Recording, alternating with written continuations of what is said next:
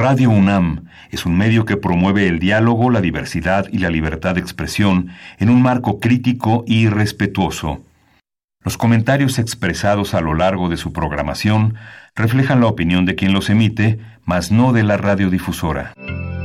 Radio UNAM presenta Primer Movimiento.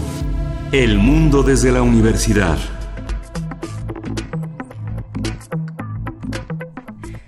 Bienvenidos, bienvenidas. Iniciamos primer movimiento este viernes 4 4 de octubre. Llegamos ya por fin al fin de semana, muy bien merecido, porque vaya que tuvimos una semana difícil. Vaya semana, vayas semanas en plural. Y pues gracias por permitirnos acompañar su mañana. Estamos en esta cabina Héctor Castañeda de día, perro muchacho de noche. ¿Cómo estás? ¿Cómo estás, Berenice Camacho? muchas gracias por, por acompañarme en esta fría mañana. En esta fría mañana, pero que va a ir calentándose poco a poco porque es viernes y en primer movimiento los viernes son de complacencias musicales, así es que vayan ahí eh, dejando en redes sociales sus peticiones. También tenemos radioteatro hoy, y Cineclub Hertziano, así es que empezamos bien y de buenas el viernes. Qué divertido. Sí. Yo ya mandé mi canción, Ay, a ver si a ver si la pasan porque la fila es larga. ¿Te gusta la cumbia, no? Me gusta mucho la cumbia, claro que sí. vamos a ver, vamos a ver qué tal. No, pero, pero no, no, soy cumbiera de noche, como tú perro de perro muchacho de noche, yo también. Y de día escuchas a Bach. Este, sí. Ay, bueno, pues iniciamos. Para nosotros es un buen día, un viernes, pero no, no así para la Suprema Corte de Justicia. Eh, pues bueno, que la nota del día no, no solo del día, sino un momento sin precedentes en la vida pública de nuestro país. Eh, sin precedentes desde los nuevos lineamientos de la Corte, nuevos entre comillas, y del Poder Judicial, eh, de, pues ya lo, iremos desarrollando más adelante, pero es una renuncia, la renuncia de ayer del exministro, de la, ahora exministro de la Suprema Corte de Justicia, Eduardo Medina Mora, quien el día de ayer presentó precisamente su renuncia ante el Ejecutivo Federal. Esta renuncia le fue aceptada, una renuncia inédita, ya que fue en enero de, mil, de 1995 con eh, Cedillo, la reforma al Poder Judicial fue uno de los primeros actos de reforma, digamos, ¿no? de propuestas de reforma de eh, Ernesto Cedillo, donde en esa reforma se creó, el, por ejemplo, el Consejo de la Judicatura y se estableció la Corte como la conocemos hoy en día, con sus características de hoy. Eh, las renuncias en ese momento fueron porque la Corte pasó de tener 21 ministros y ministras a 11 como, como es el día de hoy. Y por ese motivo pues muy diferente a lo que vemos en esta mañana eh, con mucho asombro con mucha expectativa de quién ocupará el lugar de Medina Mora, cómo vendrá la terna, qué tendrá, eh, pues tendrá que enviar el Ejecutivo eh, federal, el presidente Andrés Manuel López Obrador, y pues ya lo decíamos también, bueno, en junio de este año, Andrés Manuel López Obrador dijo que tenían un informe por parte del gobierno de Estados Unidos dirigido a la Unidad de Inteligencia Financiera de la Secretaría de Hacienda aquí en México, eh, donde, bueno, se reporta que se le investiga desde esta unidad de inteligencia financiera eh, por evidencia de depósitos millonarios en cuentas en el extranjero. también, bueno, se trata de transferencias a bancos de Estados Unidos y Reino Unido que en conjunto suman la cantidad de casi 102 millones de pesos, lo que supera los ingresos de Medina Mora, eh, pues que, tenía en ese cargo desde su designación en 2015 ya como ministro. La Unidad de Inteligencia Financiera sigue investigando las transacciones del ex ministro y hasta el día de hoy la Fiscalía General de la República no ha anunciado tener alguna investigación en su contra. Y pues bueno, el ex ministro se va después de resolver sobre un caso, el último caso que resuelve para pues darle una protección a Jaime Rodríguez Calderón el Bronco frente al Congreso de Nuevo León, donde determinó que el Congreso del Estado de Nuevo León lo puede investigar, mas no sancionar por el caso de las broncofirmas. No sé si ustedes las recuerdan. Eh, en ellas, en este caso, se les señalaba de utilizar a funcionarios del Estado para recaudar firmas y lograr así su candidatura independiente, esa candidatura polémica de, para la presidencia de la República el año pasado. Y pues bueno, vamos a dar un breve repaso de quién es Medina Mora. Eh, su perfil es de ministro externo, es decir, de aquellos que no tienen carrera judicial. Llegó, llegó bajo duros cuestionamientos en su designación por su cercanía con el presidente Enrique, Enrique Peña Nieto. Varios hashtags se, se han dedicado a, a, Medida, a, Medina Mora desde aquel momento y pues bueno, él fue director del CISEN del 2000 al 2005. En el periodo de Fox eh, también en 2005 fue designado sustituto ante el accidente aéreo del entonces secretario de Seguridad Pública Ramón Martín Huerta. Ahí le tocó protagonizar, por ejemplo, el caso de Atenco como jefe de la Policía Federal Preventiva, mientras eh, Peña Nieto era gobernador del Estado de México, lo recordamos bien, año 2006.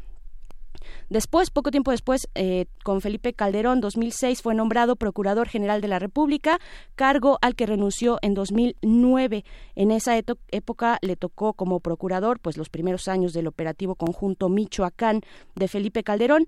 En ese mismo año el Senado lo ratificó, perdón, como embajador de México en Reino Unido, esto hasta 2013 y de ahí hasta 2015 fue, eh, eh, poco, poco tiempo después y hasta 2015 fue embajador de México ante Estados Unidos durante el, el, gobierno de Barack Obama. Ya en 2015 fue ratificado como ministro de la Suprema Corte de Justicia hasta el día de ayer que presentó su renuncia. Eh, renuncia que fue, ya lo dijimos, aceptada y como ministro pues se encuentra el caso polémico del amparo que le otorgó a Enrique Peña Nieto, que antes era su jefe, para evitar que fuera investigado penalmente de cara al final de su sexenio por el caso Operación Zafiro en Chihuahua. Y pues quedan muchas preguntas en el aire. Eh, audiencia, perro muchacho, ¿por qué renuncia el ministro Medina Mora? Y si me lo permiten, pensando muy, muy mal, ¿se negoció acaso el cambio eh, a cambio de su, de su renuncia, algo se negoció por ahí, bueno, pues eso es más que sospecha nada más. Eh, ¿Cómo resolverá el presidente la terna que deberá enviar al Senado? Y al mismo tiempo también cómo enfrentará la Corte, la Suprema Corte de Justicia de la Nación, pues este momento complejo, este revés, cómo quedará la Corte después de esto. Recordemos que ahora el presidente Andrés Manuel López Obrador podrá nombrar a su tercer ministro o ministra que contando ya los dos anteriores que ya nombró, serían un total de cinco ministros que eh, designa Andrés Manuel López Obrador durante su mandato. Los ministros que se irán eh, en pocos tiempos durante este sexenio serán José Fernando Franco González Salas y después Luz María Luis María Aguilar. Y pues bueno, ahí está el hecho inédito de la renuncia de un personaje ligado a los momentos más duros de la vida pública de sexenios pasados, relacionado pues con aspectos de seguridad pública, de eh, inteligencia en el CISEN, en fin, la renuncia de Eduardo Medina, Medina Mora como ministro a la Suprema Corte de Justicia de la Nación. Algunos dirían todo un culebrón. Una, una, renuncia que se da en el marco de las investigaciones, como dices, de la Unidad de Inteligencia Financiera de la Secretaría de Hacienda, que además se da en el marco de la condonación de impuestos a otros personajes cercanos al presidente, ¿no? Yo quiero a ese contador. De verdad. Yo también. No sé de dónde lo sacaron, pero me encantaría tenerlo. Y esto que dices de personajes siniestros que provienen de eh, sexenios anteriores ya se ha vuelto como una condición sine qua non de la 4T, ¿no? Estamos eh, asistiendo al momento en el que todos celebraban en el Zócalo la llegada de eh, una presidencia de la República como en ningún momento se había visto en la historia de nuestro país, pero no nos pusimos a escarbar un poquito a las personas que acompañan al presidente, que siempre son personajes que provienen de sexenios anteriores. Ya estaremos hablando más al respecto, ¿no? Pero de los peores sexenios, además de los más corruptos de la historia de nuestro país. De los más complejos, de los más dolorosos, eh, de los más observados por temas de violaciones graves a derechos humanos, en fin. Sí, claro, lo estaremos platicando, eh, pues es el tema de todo el mundo en este país. Sí. Eh, y estaremos viendo este proceso para la designación de quien ocupará el cargo que ahora deja Medina Mora. Y pues bueno, les invitamos a sumarse, a sumarse a este primer movimiento de viernes a través de nuestras redes sociales, arroba Movimiento en Twitter, primer movimiento UNAM en Facebook, y nos escuchan desde otros lugares, perro muchacho. Nos están escuchando de Radio Universidad de Chihuahua 105.3, 106.9 y 105.7. Vamos a estar con ellos de 6 a 7 hora de Chihuahua, que es de 7 a 8 hora de la Ciudad de México. Qué envidia nos dan. Muchísimas gracias a todos los que nos sintonizan desde Chihuahua y muchísimas gracias a todos los que nos sintonizan desde cualquier parte del mundo a través de www.radio.unam.mx. Ya los estamos leyendo a través de nuestras redes sociales. Recuerden arroba primer movimiento en Twitter, arroba eh, Primer Movimiento en Facebook, ¿se puede robar en Facebook? Es Primer Movimiento UNAM, primer movimiento UNAM en, Facebook. Gracias a Vania Nuche, que ya está pendiente en las redes sociales. Gracias a Uriel Gámez y a Frida Saldívar, que ya están en la producción ejecutiva. Gracias también a Andrés Ramírez, que está en la operación técnica. Gracias a todos los que están del otro lado de la bocina. Arrancamos primer movimiento. Arrancamos con ocio. Hoy es viernes de ocio y me da mucho gusto que en este caso te toque a ti estar en estos micrófonos para hablar del manga. Hablar, hablaremos de ¿Están manga. Que, que soy un verdadero ñoño? No, claro Eres que un verdadero ñoño de pies a cabeza, perro muchacho. Eh, vamos a conversar con Gabriela Maya, licenciada en Comunicación Gráfica por la ENAP. Eh, imparte talleres de realización de manga y también con Ricardo Peláez, ilustrador e historietista. Esto para nuestro arranque y después también y después también tendremos una nota internacional después de nuestro radioteatro una nota internacional la presencia de eh, perdón la presidencia peruana y sus conflictos en el comentario de Jacqueline Fox quien es periodista colaboradora en Perú de el diario El País. Que están cambiando de presidente como nosotros cambiamos de calcetines. En la nota nacional dice que tendremos los precios de garantía frijol y maíz. Comentario de Leticia López, directora ejecutiva de la Asociación Nacional de Empresas Comercializadoras de Productores del Campo y socióloga por la UNAM. Vamos a ver si nos explica si los precios de garantía serán sostenibles a largo plazo por parte del gobierno de Andrés Manuel López Obrador. No sufras, Berenice, por favor. Va a estar bueno. Lo vamos a lograr. Ya viste mi cara, ¿verdad? De, ouch!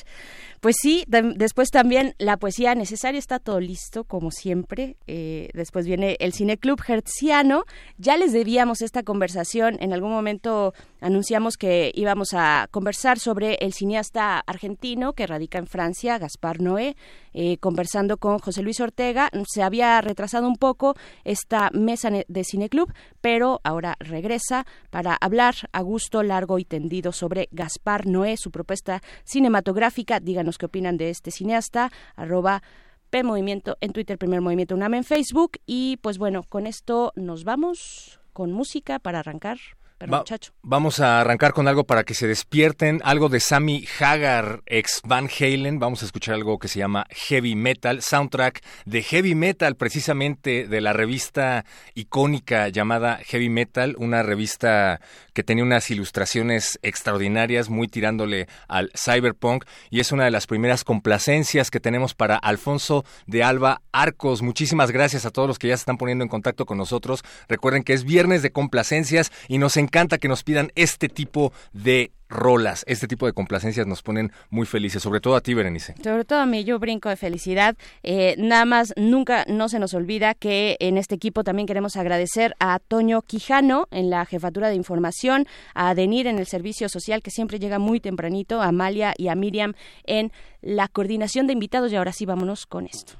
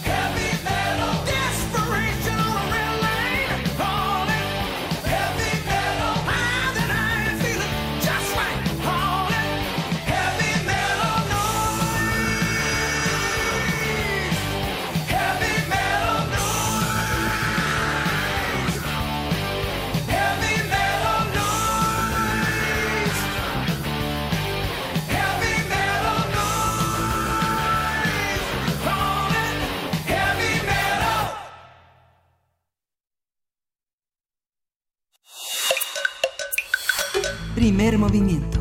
Hacemos comunidad. Viernes de ocio.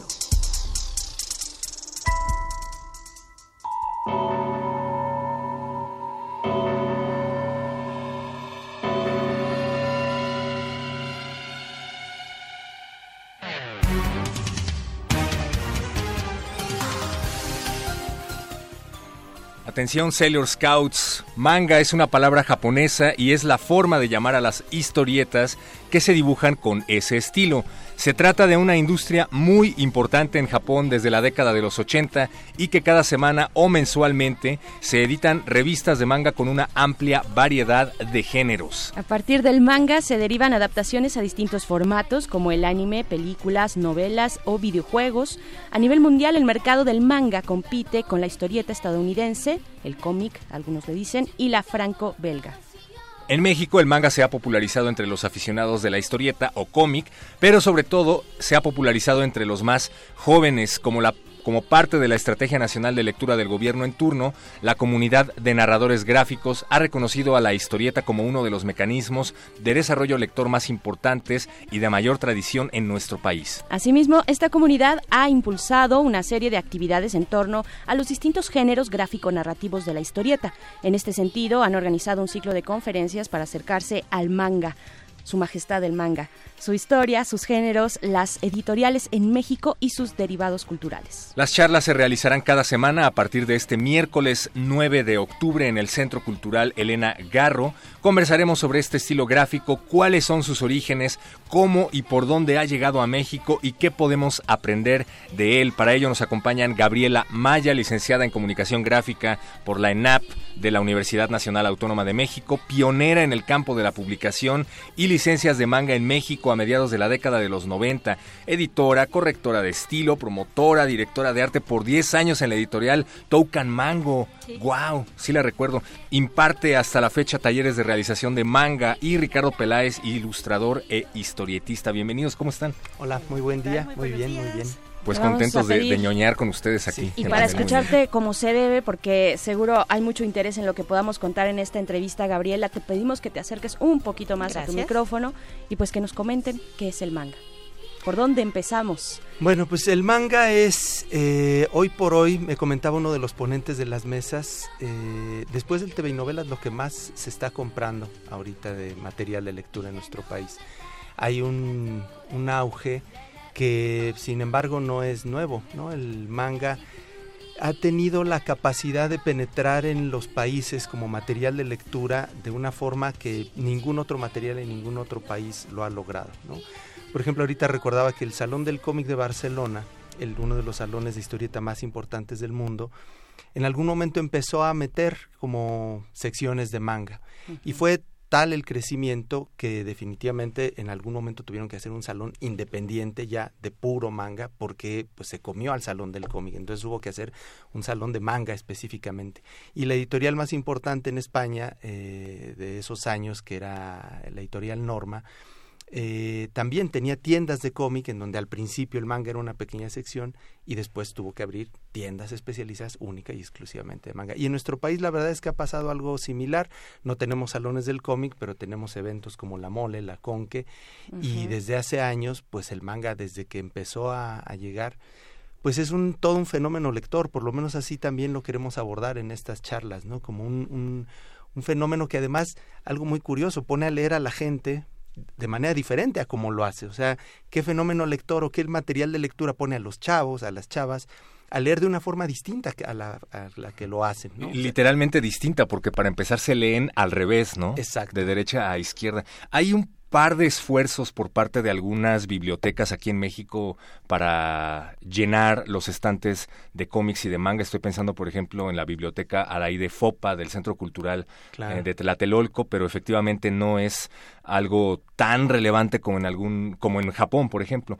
Pero me pregunto yo por qué se ha vuelto tan popular el manga en nuestro país. Me queda claro que en Japón se volvió muy popular porque era pues básicamente el único tipo de entretenimiento que había en algún momento de la historia, sobre todo en la posguerra. Se daban licencias de ser, pues sí, extremadamente violentos, o al menos más violentos que los cómics de la época. exploraban temas un poquito más introspectivos. Estoy pensando en mangas como Neon Genesis Evangelion. Te vienes muy, muy hacia adelante. Pero ¿qué Eh, pasa en México? Fíjate, esto es algo muy, muy, muy gracioso y te voy a decir por qué se vuelve tan interesante desde Japón. En Japón el manga se utiliza principalmente no como solamente un medio de, entretenimiento y de lectura, sino un medio para eh, llenar al país de un amor nacionalista. Esto es su primer secreto.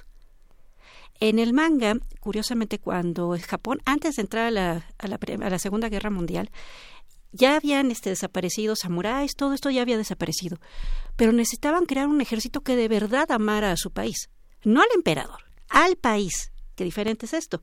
Ya no vamos a tener una figura central, el presidente de Estados Unidos, lucharemos por él. No, no. Vamos a amar a nuestro país. ¿Cómo lo logras? Agarrando todas las leyendas históricas, convirtiéndolas en héroes de cualquier tipo, ya sean niños, jóvenes, adultos fuertes, etcétera, o incluso mascotas, porque usaban hecho muchos esto, como que tomaban una página muy fuerte de Sopo y muchísimos de sus personajes históricos los, los representaban como animalitos. Entonces, esto se lo vendes al público, se lo pones primero en el periódico de manera gratuita, luego lo pasas a revistas y constantemente vas metiendo esas gotas de historia y leyendas que son populares y la gente dice, no, sí amo a mi país. Ay, ¿cómo no lo voy a amar si somos tan geniales? Uy, ¿te acuerdas cuando este héroe hizo esto? No, yo- mi, mi abuelo me contaba. Entonces lo, lo empiezas a manejar de manera nacionalista. Con tiras a que nosotros somos siempre los buenos. No, no siempre vamos a ganarle a los, a los malos, que los malos pueden ser extranjeros, el país contra el que nos vamos a pelear, quien tú quieras, pero siempre somos los buenos. Incluso cuando ganemos o perdamos, siempre somos nobles. Esto se lo venden durante todo el tiempo de la Segunda Guerra Mundial. Termina la Segunda Guerra Mundial con, todos sabemos cómo le fue a Japón. Perdiendo y humillado, básicamente, ¿no? ¿Y, Y qué crees que entra? Entra entonces la ocupación norteamericana y con eso superhéroes. Pero que también tienen un origen propagandístico, ¿no? exactamente y los adoptan otra vez. Y como no podían entrar tan rápido todas las historietas de allá de Estados Unidos, empezaron a crearlas ellos mismos. De hecho, hay versiones de Batman hechos en manga, se ve genial, pero con la forma de pensar de los japoneses ¿Cuáles nuevamente. son esos primeros títulos? No sé, pienso en Astro Boy, pero ¿de dónde abreva, de dónde se nutre la línea, la gráfica japonesa Se en, nutre esta, en este de Estados momento Unidos histórico? y de Francia. Ajá. se, se nutre principalmente de Estados Unidos y de Disney. Francia. Disney es una base, pero ya existía el estilo este manga muchísimo antes. Es decir, eh, pues como sabe Ricardo y yo doy talleres, el manga per se, digamos, nace aproximadamente en el siglo XII. O sea que estamos hablando de casi vamos a un milenio de manga, de Pero narrativa como estilo manga Género gráfico. como género ¿no? tal empieza a finales del siglo este XIX como tal, es decir, ya viñeteado, ya con personajes, empieza a agarrar mucha más fuerza en la primera década de los 900. Porque se empiezan ellos a nutrir de historietas que llegaban por viñetas, más o menos por ahí de los años 20, 30. Eh, se populariza muchísimo en Japón la tira cómica. Lorenzo y Pepita, Educando a Papá, eh, Las mismas que se leían acá de agencia. ¿no? Exactamente. Que, que hay que decir que la tira cómica, como bien lo estabas tratando de ejemplificar de manera gráfica, pues es literal la tirita. Son unos cuantos cuadritos que no pasan de ahí. Cuatro, cinco. Y no y es lo fácil mismo que de- el cómic, que es una revista, que tiene una continuidad. La tira no necesariamente la tiene, a diferencia del manga, ¿no? Así es, y esta forma este vertical, de hecho, se copiaba también en el manga y se leía originalmente como acá en Occidente, de izquierda a derecha. Ah, eso te iba a preguntar. Originalmente se leía para acá, pero conforme empieza a entrar este, Japón hacia la guerra, empiezan a decir, oye, necesito algo que sea más fácil de lectura y más ágil que estas cuatro viñetitas que me haces.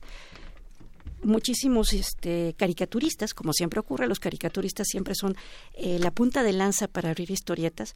Empiezan a decir, no, pues sabes qué, yo tengo estas ideas, yo tengo este personaje, y empiezan a crear planas que se publican en los periódicos.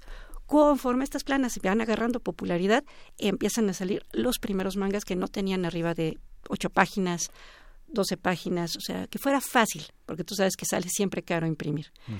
De ahí que también este, se mantenga en blanco y negro a la fecha, para mantener los costos de impresión bajos, y esto es desde ese entonces. Entonces, conforme esto se empieza a, popularizar y a ser este más permeable dentro del gusto popular, sobre todo después de la, de la posguerra, cuando está la ocupación norteamericana, comenzaron un montón de personajes, no solamente a decirle a los japoneses, sí, nos dieron en la torre, pero ¿qué creen? Nos vamos a levantar. Entre ellos está Barefoot Gen, que es eh, eh, Ken Descalzo, es, es, un autor que le tocó vivir el bombazo este, de Hiroshima y Nagasaki. Y él describe cómo fue perder a su familia durante ese bombazo nuclear y cómo fue salir adelante. Eso es lo más gracioso que siempre tiene el manga. Ningún personaje es derrotado por las este, adversidades, siempre salen adelante. Así sea un villano, porque hay muchos mangas que tienen como héroes a personajes que no son heroicos, sino que son villanescos. Por ejemplo, tienes antihéroes, por ejemplo, puedes tener Death Note. Tenemos un este personaje que no es precisamente un héroe, pero siempre salen adelante hasta que llega el punto en el que desafortunadamente se tienen que enfrentar a sus consecuencias. Entonces, ahí es donde, digamos, se dan con pared. Pero esto es lo que hace tan interesante al manga, cómo constantemente durante determinadas épocas ha seguido jugando con esta carta de vamos a amar a nuestro país, vamos a amarnos a nosotros mismos y vamos a salir adelante. por eso está escuchando esto. Por eso está pegando tan fuerte aquí en Occidente. A ver, hace un momento nos comentabas también, eh, Gabriela, y es para los dos, nos hablabas de la clasificación de, de algún tipo de, de manga que es el sopo, ¿no? Hablabas del sopo o del de, de un término a un término para designar al manga que habla de animales, por ejemplo. No, no, no, esopo, esopo me refería yo este al famoso este ah, al fabulista. Al fabulista, ah, sí. Eh, Aesop. Bueno, ah, es que hay muchos, hay una gran clasificación de dónde surge esto, cuáles son, digo, porque aquí en esta mesa hay eh, irradia la ñoñez que se vuelca sobre ah, el, manga, el cómic, pero afuera no, necesariamente. Hay que hay que precisar este tipo de ¿Cómo se da este fenómeno de ir de diversificación de géneros, porque es algo que seguramente el público no sabe ah, y que es pues, precisamente de lo que se trata este Muy divertido. Creo que el más popular es el shounen, que es el que, es el, que es el base. A adolescentes y es de donde emanan, todo, no sé, Dragon Ball Z. De todo sale del shounen. De hecho, no existía la división hasta por ahí de los 50 en realidad. Era historietas para todos. Y había para niñas, para niños, y todas estaban revueltas. Sin mayor distinción. Sin mayor distinción. Y por ahí de los 50 es que las editoriales empezaron otra vez a surgir. A alguien se le ocurrió de que, bueno, ¿y si hacemos unas dedicadas al público femenino y otras a los chavos, como siempre? Entonces dividieron shonen, que son todas las historietas para chavos desde para varón, para, público masculino originalmente. Y después la línea shoyo, como Bishoyo Senshi Sailor Moon. Eh, igual, es que supuestamente va dirigida a chicas, era así como tu novela rosa. Metían de todo y todas eran chicas que soñaban con casarse con el príncipe azul, eh, todo era bonito, todo Candy, terminaba. Candy suspirando, ¿no? No, no, Candy, ahí te va, espérate. Es para mujeres. Estoy en los 50, Candy es de los 70, espérate. Esto te va a encantar. A ver. Porque, aunque no lo creas, Candy es feminista. Y ahí te va por qué. Entonces, en los 50 estamos aquí. Y la mayor parte de los autores de estas historias eran hombres. Conforme las editoriales necesitan más gente para trabajar, empiezan a hacer concursos. Y muchísimas chavas dijeron, me encanta cómo dibuja este señor tan románticas a las niñas, pero no tiene idea qué quiere leer una chava. Y empiezan a entrar artistas femeninas, pero no solamente para el shoyo, también se empiezan a meter al shonen que es simpático. Para los años 70 y desde los 60 se estaba gestando la revolución femenina japonesa, que como todas las cosas en Japón era calladita, pero muy, muy fuerte. De buenas maneras. De buenas maneras. Por las buenas todo se logra. Por las buenas todo se mete. Entonces, para los 70 cambian completamente las heroínas japonesas sí se siguen enamorando del príncipe azul, sí siguen teniendo sueños llenos de flores, colores, este y todo tipo de cosas bonitas, pero ahora quieren hacer algo con sus vidas. Entonces Candy empieza de esa manera, siendo una chica que, ay, me, enamoro del príncipe de la colina, etcétera, pero, oh surprise, ¿qué crees? Esto de ser una niña mantenida no es lo mío. Esto de ser una niña esperando que mi novio venga por mí desde Inglaterra tampoco es lo mío. Yo quiero ver qué puedo hacer con mi vida, ser autónoma. Sorpresa se rompe ella, por eso tiene tantos pleitos con la familia Ligan, con los Andri, porque quiere estudiar, se quiere preparar y peor, quiere tener un trabajo. ¿Cómo? O sea, si el sueño de toda chica es casarse y que la mantengan. No, no es el mío. Y por eso choca tanto en Occidente el final real de Candy con el idealizado que todo el mundo quiere de Candy casándose con Terry o casándose con, con Albert. No, Candy termina siendo, teniendo la libertad total de decidir sobre su vida. Oh, sorpresa, en los setentas, en Japón eso era revolucionario. Lo es, incluso todavía hoy, ¿no? Así es. ¿Cómo está esta industria? Perro, perro también. ¿tú Sobre todo en México, o sea, primero, eh, bueno, hablábamos de el shounen que está dirigido predominantemente a adolescentes, que de ahí emanan muchos de los mangas más conocidos y por los cuales se ha vuelto Naruto. popular el género en general, pero me pregunto número uno, si esto ha cambiado a través del tiempo porque la nostalgia está a la orden del día. O sea, yo sigo esperando a que hagan la continuación, por ejemplo, de Neon Genesis Evangelion, que también era un shonen, pero yo ya no soy un shonen. Eres un perro muchacho. Se está dirigiendo a un público más adulto esto y ¿A qué tipo de público se está dirigiendo aquí en México? ¿Qué es lo que está pasando con la industria aquí en nuestro país? Fíjate, aquí hay algo muy divertido. Eh, sabemos nosotros de que en México, desafortunada o afortunadamente, nos encantan las telenovelas y las puedes odiar, las puedes amar. Sí, ya vi el nuevo cartel de Cuna de Lobos. Entonces, eh, el gran error de la telenovela aquí en México es de que no ha cambiado mucho su, su fórmula. Sigue siendo la chica no ha pobre. cambiado que están haciendo refritos Exactamente. De los viejos éxitos, ¿no? no se le ha ocurrido nunca cambiar su fórmula porque me funciona. Pero ya también por eso la gente no la ve con tanta apasionamiento como en, eh, en los años 80, que fue su mejor auge la telenovela en México empieza a bajar realmente este de rating por ahí de los 90 al 2000 y la gente se empieza a ir a las series y al anime.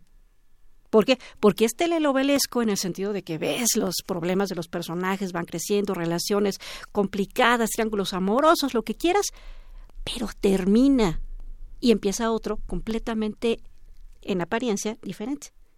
Y esto es algo muy gracioso, ahí les va un truco que tiene tanto el manga como el anime. El, el, anime es la animación, La animación. basada en el manga y que todos es. conocemos que pasan en las caricaturas, ¿no? Y el manga es el papel. Los monos chinos, diría mi mamá. Pues ahorita ya hay anime chino. Así que ya no les puedes decir monos chinos. Los monos japoneses. Los monos japoneses. Fíjate que en el manga, hoy por hoy, desde más o menos los 60, 70, se crearon una base de reglas que las siguen repitiendo eternamente. Y cada vez que tú logras, este, digamos, desglosar bien cualquier manga, te das cuenta que siguen cumpliendo esas mismas reglas. Es decir, nuestro protagonista va a tener siempre que superarse a sí mismo, pero al mismo tiempo tiene que jalar al resto de los personajes con él hacia la superación. Esto es para Shonen. Nuestro protagonista femenino puede empezar enamorado de su primer amor, terminará siempre con su primer amor, pero deberá sortear una gran cantidad de problemas que la deben hacer crecer. Y al mismo tiempo esos problemas tiene, a pesar de sus problemas, tiene que hacer crecer ella también al resto de los personajes. Esta es la base de esas dos fórmulas.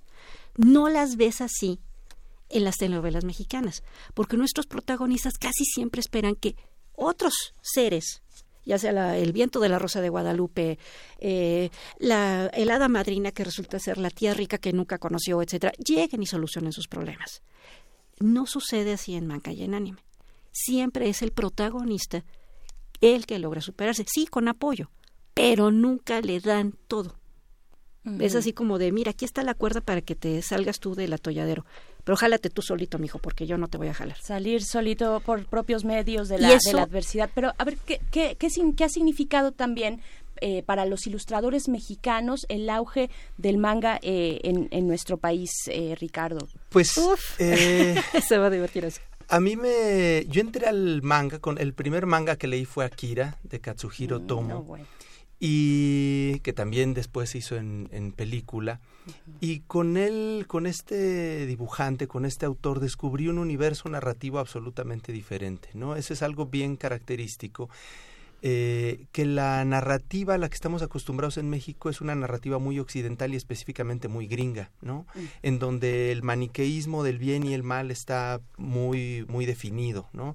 y empobrece las posibilidades narrativas. Pero en la medida en la que va uno adentrándose a la narrativa japonesa, descubre que hay un mayor arriesgue en términos, primero, de que los malos no son tan malos, los buenos no son tan buenos, pero además un montón de factores, este uso de los, de los animales, esta, este, algo muy característico del manga también, que es de repente en la narrativa de los personajes dibujados, aparecen esos mismos personajes que uno está viendo de, normales, dibujados de manera realista, se convierten en muñequitos, en chivis que les llaman, ¿no? Que es recursos narrativos, recursos gráficos que para el ilustrador, para el dibujante, son de repente pues una locura, ¿no? O sea, porque son posibilidades que la forma más elemental, digamos, de narrativa y de dibujo a la que estábamos acostumbrados en Occidente no se permitían. ¿Cómo vas de repente a dibujar a tu personaje serio? Eh, como muñequito, como, o con una expresión graciosa de desde sorpresa. Claro, y además enfatizando eh, y llevando mucho más allá las posibilidades expresivas del rostro, por ejemplo, ¿no? Entonces, todos los recursos gráficos a los que estábamos acostumbrados, bueno, Otomo es un tipo muy serio, ¿no? Entonces, esa clase de cosas no las hace, pero conforme vas adentrándote al mundo gráfico del, del dibujo japonés, también descubres que hay un montón de matices y de posibilidades que para la lógica occidental pues como que no se permiten porque somos muy formales y muy aburridos en ese sentido. Y, lo, y siguiendo con tu pregunta, ¿eso cómo afectó a los, a los autores nacionales? Pues justo en los noventas, cuando abro yo la brecha de ese estilo de dibujo, con Tonka Manga presenta, pues muchos que ya tenían ese gusanito lo, pudieron empezar a explotar. Ahí me sucedió algo muy gracioso y va un saludo a mi profesor este, de la ENAP, el profesor Sabino Caguano. Hola. descendiente de japonés es él. Cuando estoy yo en clase, un día eh, me pide, pide a, todo el salón hacer un rediseño de una, de una cajita de leche y en particular a mi equipo dice, pero yo quiero que el equipo de ahí lo haga en caricatura, porque él sabía que me gustaba mucho dibujar con ese estilo. Y le dije, no, yo no, profe se quedó así de, a ver, hablamos terminando la clase, ¿no? ¿Qué pasa? Es que me regañó la de dibujo porque hago personajes de ojos grandes, así. Me dice, ay, ay, ay, ay mira, te me va, a ver, platícame qué te gusta. Pues obviamente todo lo que le platiqué que me gustaba era anime. Candy, Candy, este Tritón de los Mares, Astro Boy, te gusta Meteoro, todo lo que yo había visto de niña era hacia el anime. Heidi, Marco, Remy, todo, todo. Y curiosamente también Scooby-Doo. Mm. ¿Por qué? Porque el diseñador de personajes de Scooby-Doo es Iwao Takamoto. Mira. Qué extraño. Y, muchas de las caricaturas, que sí son caricaturas que conocemos como Los Simpson, son mandadas a hacer a Oriente, ¿no? entonces, él me pidió ir a la biblioteca y de la NAP por un par de libros de diseño de personajes que había este de Gundam, una serie sumamente popular este, en Japón y mira, te juro que de verdad como caricatura japonesa me explotó la mente a un mundo impresionante de, o sea, existe esto, o sea, no estoy loca. Y le debo una gran, gran deuda de gratitud a este profesor por darme rienda suelta en su clase de hacer esos dibujos de ojotes grandes. es algo bien característico de la formación de los dibujantes y de los narradores en nuestro país. Y aquí nos acercamos un poco también al propósito de estas charlas que se van a llevar a cabo en el Centro Elena Garro. Y es que no hay espacios formativos para el narrador gráfico. O sea, todos los de mi generación e inclusive los nuevos dibujantes que están nutriendo a la industria de la ilustración y de la historieta de nuestro país, eh, no tuvimos un espacio formativo específico. Pues derivamos y caímos en las carreras de diseño gráfico, pues porque eran las carreras que tenían semestres de dibujo y algo que podía llegar a parecerse a lo que nos gustaba. Pero la idea es empezar también a crear espacios formativos mucho más específicos, ¿no? O sea, no solo va a haber charlas, sino también estamos ya con talleres de narrativa gráfica, de guion ahí en el Elena Garro. Y esto lo vamos a continuar porque la idea es empezar a eh, construir estos espacios en donde se forme la gente que quiere dedicarse a eso, ¿no? O sea, durante muchos años resulta que además somos eh, como outsiders dentro de nuestras carreras porque nos gustan cosas que la academia no toma en cuenta, o sea, la gente que estudió pintura, ¿no? O sea, la gente que estudió artes plásticas, artes visuales, mi, mi chica, por ejemplo, que también entró a la carrera de artes visuales buscando dibujar, pues también le gustaban ñoñerías, cosas que, oye, pues tú esto no cabe en la pintura, ¿cómo vas a dibujar un Y actualmente hay museos que tienen Claro, o sea, ahora actualmente en Radio UNAM hablamos del tema. Claro, ¿no? Y hay, y hay exhibiciones dedicadas a autores de manga en Europa y en Estados Unidos para ver su arte. Y en ese sentido... Estamos ya a punto de despedirnos, Juan, muchacho. Estamos a punto de despedirnos, pero queremos invitar, sobre todo porque ahorita en este horario nos pueden estar escuchando muchos chiquillos y chiquillas. pero De 40 eh, años en adelante. De 40 años, ¿no? Y, y de verdad que, que, bueno, lo que ha significado el manga y la gráfica eh, oriental en nuestro país es, es, muy interesante este fenómeno. Pero a ver, pueden asistir a estos... Estas eh, charlas, a ver, vamos. empieza es todo el mes de octubre, son los miércoles 9, 16 y 23 de 6 a 8 de, de 6 de la tarde a 8 de la noche y el sábado 26 de 7 a 8 y media. La primera mesa es manga para principiantes, historia, géneros públicos y su importancia en el desarrollo lector.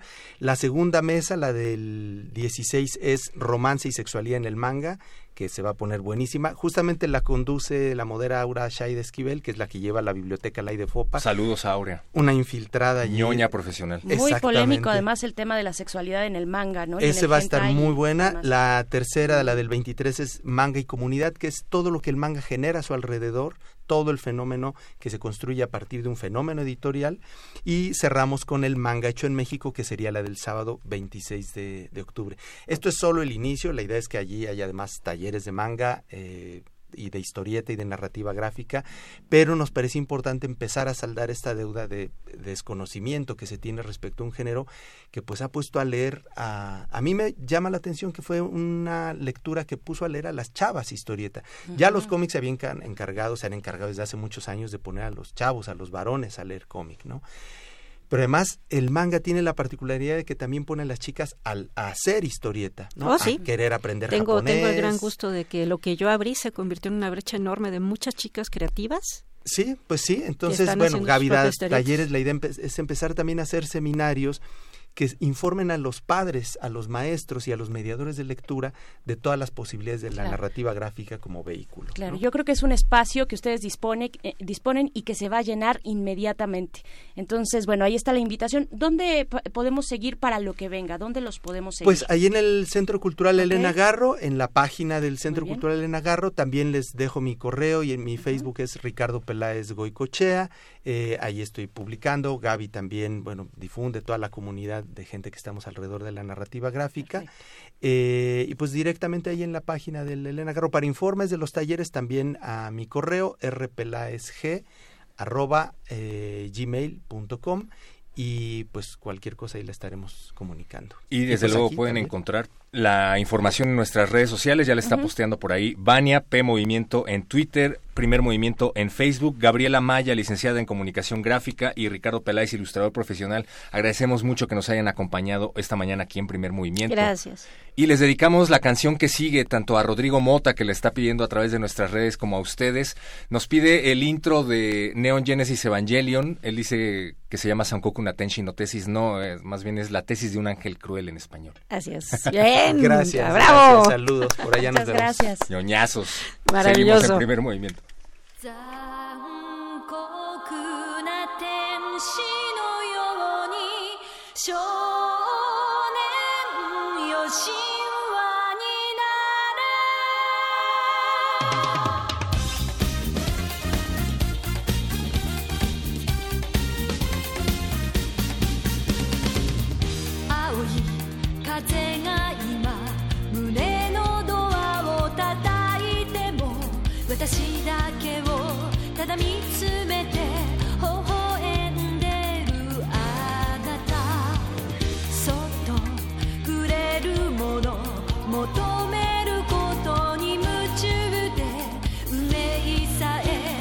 から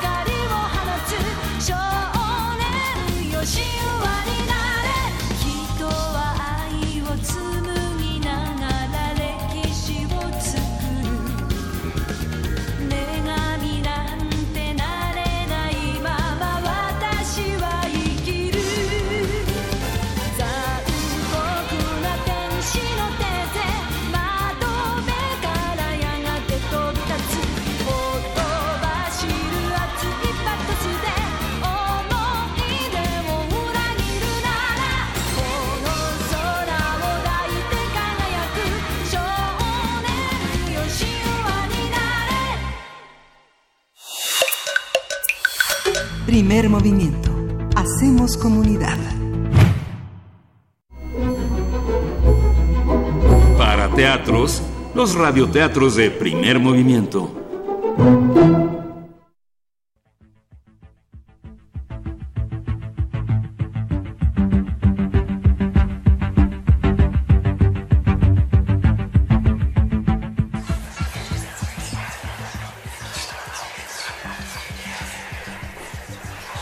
Espejos, de Viviana Camacho en Ciudad Fantasma. Relatos fantásticos de la Ciudad de México. Editorial Almadía 2013.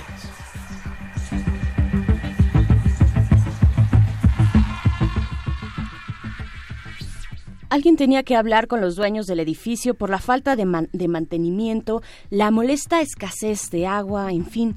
Los vecinos decidieron que yo era la indicada para hacerlo en nombre de todos y nadie quiso ayudarme. Llamé varias veces durante una semana, pero no atendieron el teléfono. No tenía intención de trasladarme desde el sur de la ciudad a la colonia San Rafael, en la calle Rosas Moreno. Era un rumbo que ni siquiera conocía. Pero luego de varios intentos fallidos en el teléfono decidí cambiar la estrategia. Me aventuré un sábado a mediodía, me trasladé en metro hasta la estación San Cosme. En cuanto caminé buscando el número, me sentí incómoda. ¿Cómo era posible que los dueños de un edificio en una colonia tranquila y próspera vivieran en un sitio tan deteriorado? La casa de los dueños parecía pequeña, modesta y muy antigua. Toqué el timbre varias veces antes de que una mujer mal encarada abriera la puerta. Busco a los Katerinov. Pase, por favor. Me condujo a través de un pasillo largo y angosto cuyos muros estaban tapizados de espejos sobrepuestos. Nuestros reflejos distorsionados se confundían y parecíamos una misma persona hecha de pedazos. Dimos vuelta en un lugar donde no distinguí ninguna puerta. Llegamos a una sala amplia, con un piso de madera. Había varios sillones de terciopelo rojo estilo Luis XVI, un par de mesas con superficie de vidrio y ningún adorno. Las paredes también cubiertas por espejos parecían no delimitar el espacio. La sirvienta me condujo del brazo y me sentó en un taburete pequeño e incómodo entre dos sofás. Desapareció atrás de mí. En su ausencia escuché el golpeteo de trastes. La cocina debía estar cerca, pero yo solo veía espejos y mi reflejo en ellos. Poco después regresó con una charola en la que había fruta picada, carne seca, un vaso de leche y pan. Los señores no tardan. Depositó la charola en el suelo y la señaló como si yo fuera un animal. Cuando quise reclamar, la criada había desaparecido por otro muro de la habitación donde tampoco distinguí ninguna abertura. Permanecí quieta en espera de ruidos. El rechinido de la puerta voces o pasos. Como escuché nada, me levanté y recorrí la sala. No encontré el lugar por donde entramos ni por donde la sirvienta iba y venía. Rodeé la habitación acariciando los espejos con mis dedos, tratando de hallar una salida. De pronto me pareció percibir un movimiento que se desvaneció casi de inmediato. Di la vuelta y miré en todas direcciones sin encontrar la cosa, la otra cosa, que no fuera mi monótono reflejo distorsionado. Me senté en un sofá al lado del taburete y con el pie empujé la charola debajo de la mesa. Cuando levanté la vista tenía enfrente a una mujer pequeña y canosa. Buenos días. ¿Cómo estás? ¿No te gustó la comida? No tengo hambre, gracias. Y aunque la tuviera, no me comería esa porquería, pensé, mientras buscaba en los muros el lugar por el que la mujer había entrado. Yo soy la señora Katerinov. Usted es una de nuestras inquilinas, ¿verdad? Sí, siento mucho molestarla, pero tenemos algunos problemas, la limpieza y la... Perdone que la interrumpa, pero no quisiera que hablara del edificio si mi esposo está ausente. ¡Caterin! Gritó tan fuerte que los espejos estremecieron.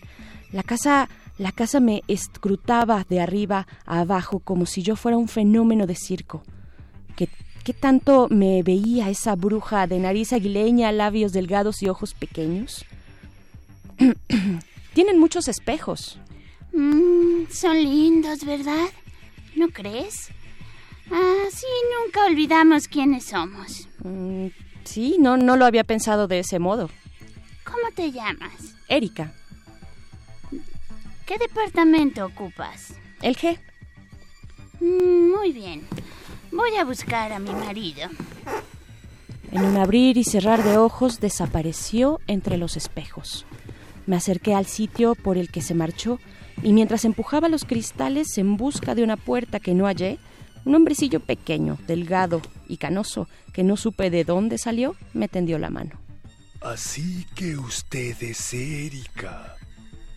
¿No le gustó la comida? No tengo hambre, gracias. Ahora viene la señora para que podamos hablar. Me sonreía cordial y parecía más accesible, igualito que su mujer. La única diferencia perceptible era el cabello corto y las orejas grandes y puntiagudas.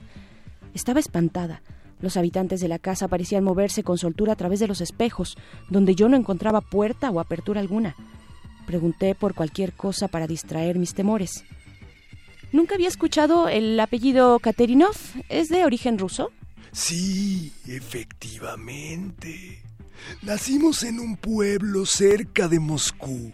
Pero no tiene caso que le diga el nombre. Seguramente ni siquiera sabrá dónde se encuentra. Pues no, con toda seguridad no lo sabría, pero ese no era motivo para que no me lo dijera.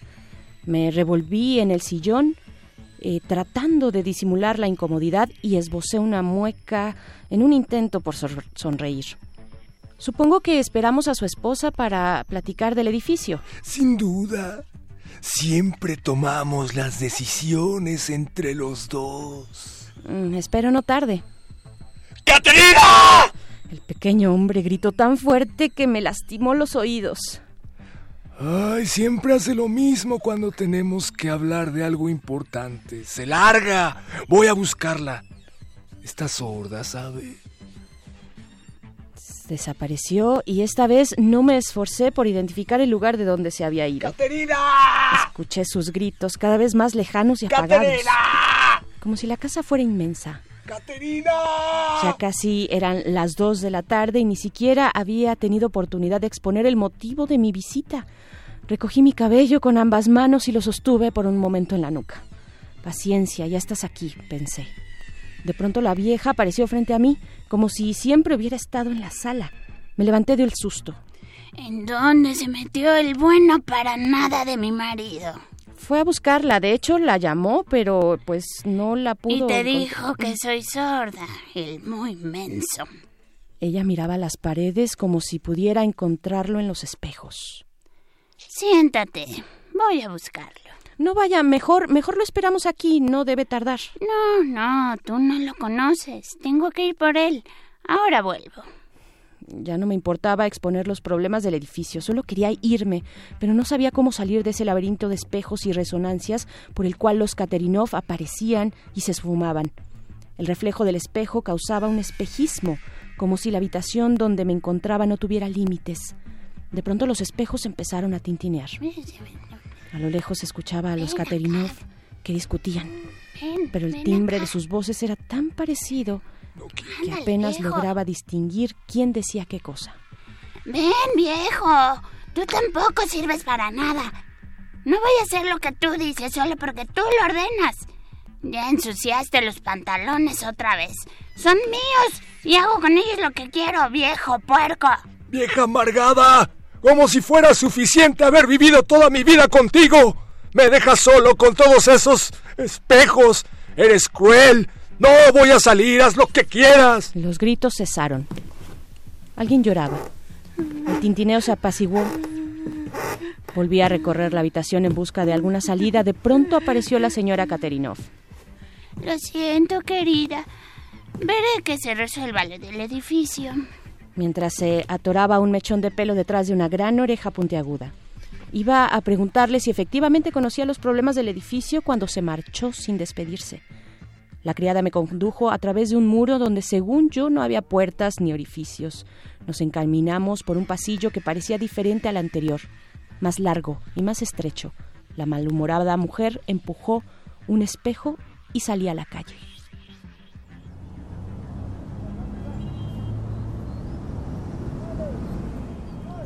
Antes de que se cerrara la puerta, escuché un adiós cantarín y cuando miré dentro vi al señor Katerinov reflejado en los espejos, despidiéndome con la mano. Ya en la calle caminé hacia la derecha y luego regresé a la izquierda. No reconocí la calle ni la casa de los viejos. Las fachadas, la calle y el ambiente parecían de otra época. Mareada y con un dolor de cabeza, creía ver espejos por todos lados. De pronto escuché un estruendo de cristales rotos que duró varios segundos. Me alejé lentamente como si mi desorientación intentara huir sin, le- sin levantar sospechas. Cuando creí estar lo suficientemente lejos, me eché a correr sin mirar atrás hasta el metro San Cosme.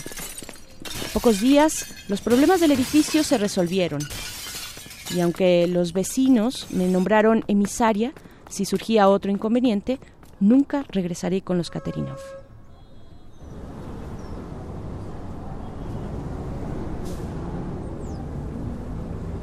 Espejos, de Viviana Camacho, en Ciudad Fantasma. Relatos fantásticos de la Ciudad de México. Editorial Almadía, 2013.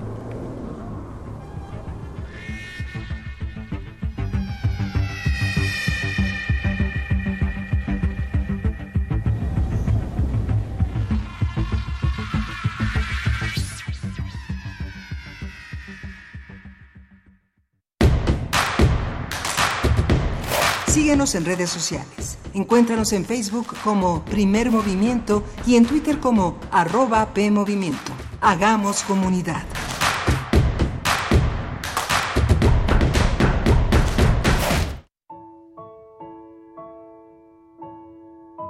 Los días se volvieron años en el patio de su casa, viendo a la abuela leer novelas picantes.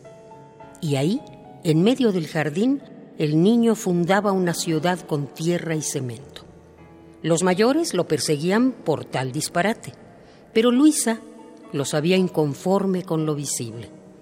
Entendía que su hijo había nacido para recuperar vestigios.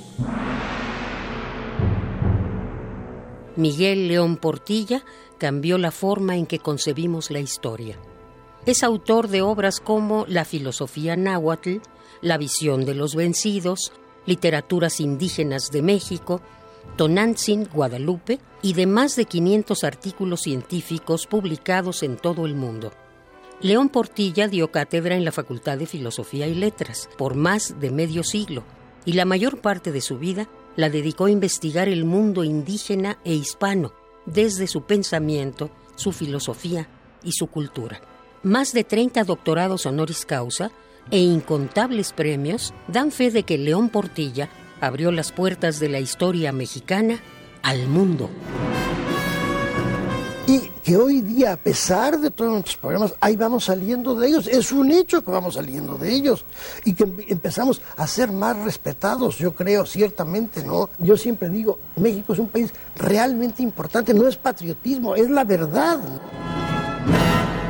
In Memoriam, Miguel León Portilla, 1926-2019. Radio UNAM, Experiencia Sonora. Somos mexicanos, somos gente de acción, los mismos que siempre hemos defendido la libertad. Lo hicimos en el pasado, lo hacemos hoy. Creemos en una nación unida, en la dignidad humana, la libertad de expresión, libertad de pensar. Somos gente de valores y a favor de la vida, gente de acción que cree en el libre mercado y el desarrollo sustentable. Marco Cortés, presidente del PAN. Hoy más que nunca defendemos los valores de nuestros fundadores. Acción Nacional. 80 años de acción por México. No esperes a que llegue la tormenta. Prepárate. Si te encuentras en la costa y se acerca un ciclón tropical, no te acerques al mar ni realices actividades acuáticas. Protege tus instrumentos de trabajo y a tus animales y resguarda bien cualquier sustancia peligrosa. Sigue las indicaciones de protección civil y si te piden evacuar, hazlo inmediatamente. Tu vida y tu seguridad son lo más importante. Comisión Nacional del Agua. Gobierno de México.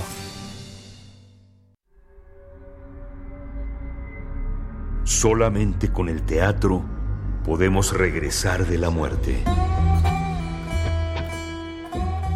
Revive con nosotros Historias a la luz de una tumba, bajo la dirección y guion de Emilio Uriostegui. Tres historias que nos llevan a un espectáculo lleno de poesía, ironía y diversión, donde la muerte es la protagonista, con la actuación de Sergio Cuellar y Julio Escartín. Todos los lunes de octubre a las 20 horas en la sala Julián Carrillo. Adolfo Prieto 133, Colonia del Valle, cerca del Metrobús Amores. Entrada libre. Radio UNAM. Experiencia sonora.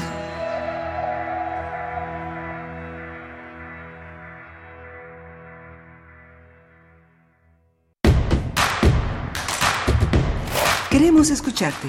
Llámanos al 55 36 43 39 y al 55 36 89 89. Primer movimiento. Hacemos comunidad. Estamos de vuelta en primer movimiento, son las 8 con 9 de la mañana de este viernes. Al fin es viernes, el cuerpo y los oídos lo saben. Este viernes 4 de octubre de 2019 estamos en cabina. Héctor Castañeda, de día, ¿cómo estás? Berenice Camacho, un placer estar aquí con todos ustedes. Como bien dices, gracias a todos los que nos sintonizan, no solo a través de las frecuencias del 96.1 de FM y 860 de AM de Radio UNAM, sino también a todos nuestros amigos de XHSBFM, Universidad Michoacana de San Nicolás de Hidalgo, Radio Nicolaita, que transmite por el 104.3 en Morelia. Saludos a todos por allá. Saludos, saludos, abrazos. Cuéntenos a través de nuestras redes sociales, pues cómo amanecen por allá, cómo pinta su fin de semana. Y pues bueno, tenemos muchos comentarios en nuestras redes sociales, arroba P Movimiento en Twitter, Primer Movimiento UNAM en Facebook. Abimael Hernández, como siempre, nos manda saludos muy cariñosos. Van otros de vuelta para ti, Abimael. Eh, bueno, claro que el tema del manga que estuvimos tocando en la hora anterior, pues el, el manga y el anime son fuentes inagotables, como nos dice Abimael. Eh, de, de, información, de diversión también y de posibilidades de la gráfica en este país y en muchos. Yo creo que ahí también ver el ángulo de qué significó eh, el Tratado de Libre Comercio durante la década de los 90 o a partir de la década de los 90 en nuestro país para que llegaran otros materiales, otras posibilidades que antes estaban, digamos, encapsuladas en los medios pues hegemónicos, ¿no? Eh, los medios de entretenimiento hegemónicos, las televisoras, en fin, qué, qué nos llegaba y qué nos llegó después con la apertura del de libre comercio. Y pues bueno, también eh, le mandamos saludos a Pablo Extinto. No entiendo muy bien, dice, ¿qué frases? Qué, no, perdón, ¿qué fresas?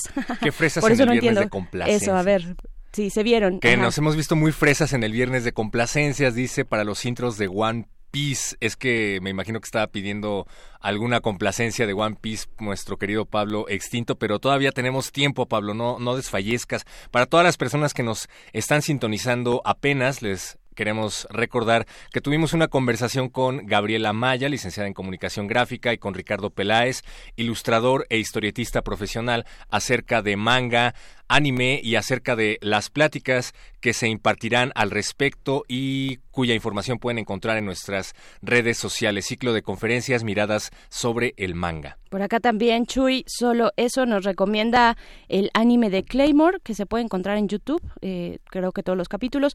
A Victoria nos dice, un placer ñoñar tan temprano, arigato gozaimasu. Espero haberlo dicho bien, seguramente no. Ya, pero, ya estuvimos tratando de encontrar la forma correcta de decirlo, pero Sí, bueno, Pero ahí estuvo. la estuvo. occidentalización está a la orden del día, diría Benito Taibo. Si no lo puedes pronunciar en el idioma original, lo, lo recrees en, en mexicano, ¿por qué no? Así es, así es. Shakespeare, por ejemplo. Shakespeare. Eh, Miguel Ángel G. Mirán, saludos también a David García, que dice fantástico el radioteatro, los integrantes, los intrigantes espejos y puertas dimensionales. Tu mero mole, David García. Miguel Ángel G. Mirán, ya lo saludamos. La meme, muchísimas gracias, abrazo y un saludo hasta donde te encuentres. Nos dicen que tiene un ligero, ligero nada más por ser este un poco tímida con el término, pero ligero eh, sonido, identidad de resistencia modulada, pues por supuesto, tanto Héctor como yo somos también, bueno, eh, él, él está por las noches, eh, yo algunos días también, pertenecemos a esa barra nocturna dedicada a jóvenes de todas las edades, por supuesto. jóvenes. Pero, pero bueno, esto será, y esto fue durante esta semana, porque Miguel Ángel Quemain, eh, titular de este espacio también, pues estará de vuelta después de unas merecidas vacaciones, estará de vuelta el lunes. Así es que mándele a él sus, sus mensajitos de, de que lo extrañan, por ahí también también se vale.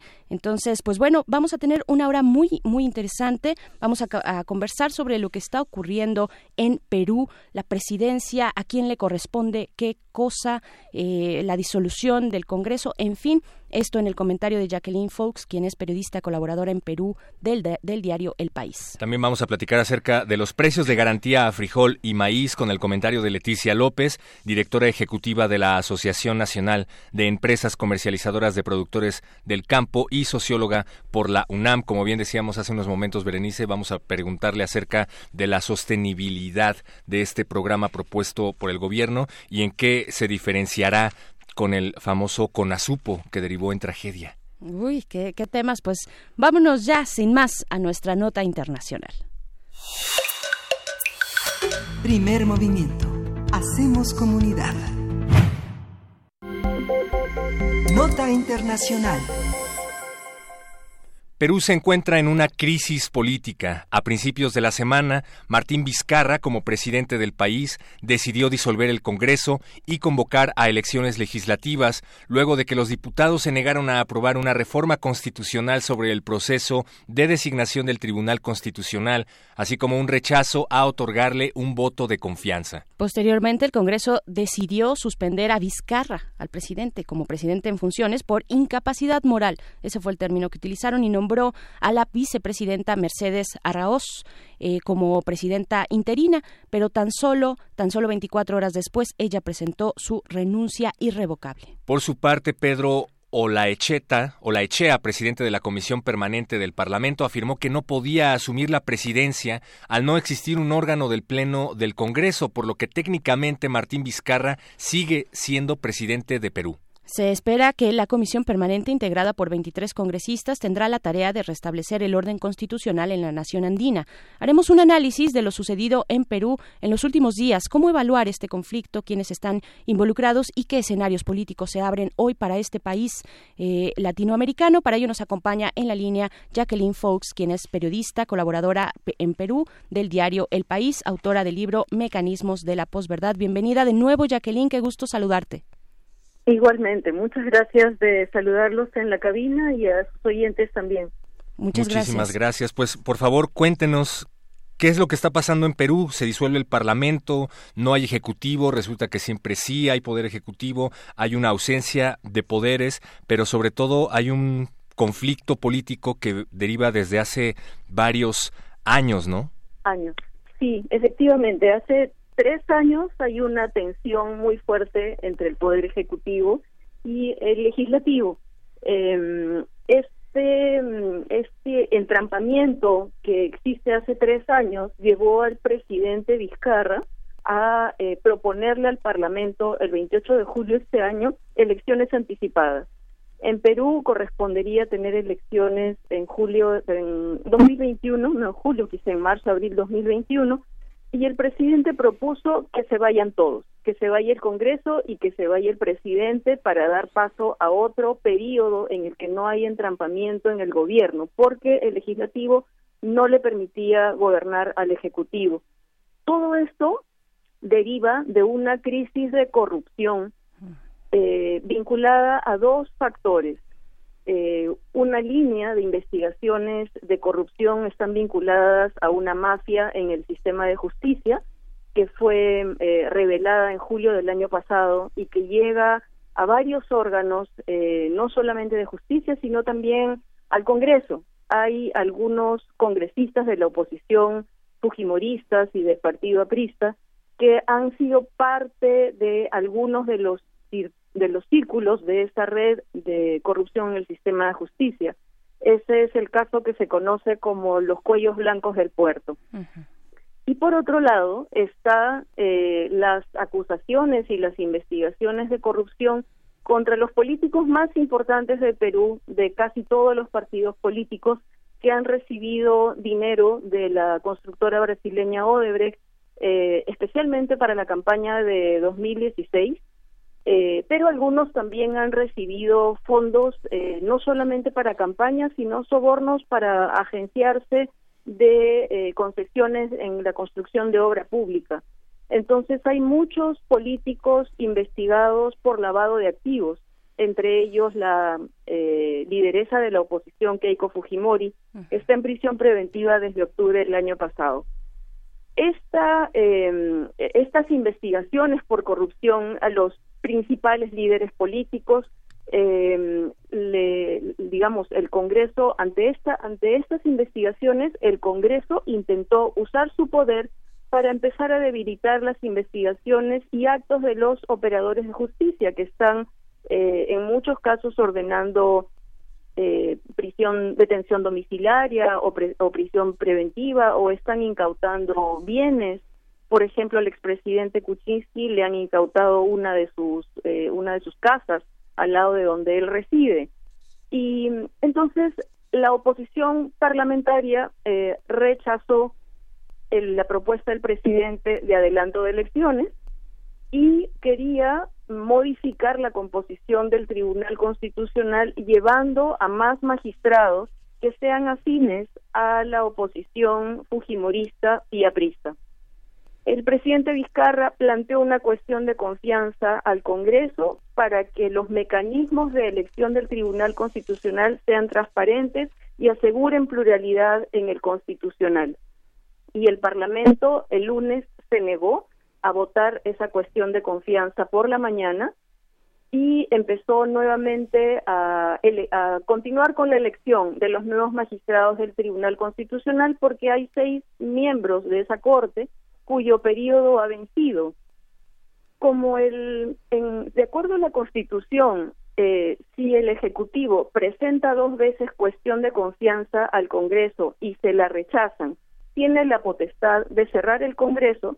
Eso es lo que hizo el presidente Vizcarra el día lunes por la tarde, porque el Congreso en 2017 ya le había negado la confianza al presidente Kuczynski, que es del mismo gobierno, pero renunció, y este lunes eh, el Congreso, al empezar a votar por nuevos miembros del eh, Constitucional, desechó en los hechos, como decía en, el- su mensaje Vizcarra, prácticamente le rehusó la confianza al Ejecutivo y continuó con la elección de magistrados y el Congreso llegó a elegir un nuevo magistrado que es primo del presidente del Congreso y que es afín a la oposición fujimorista y aprista.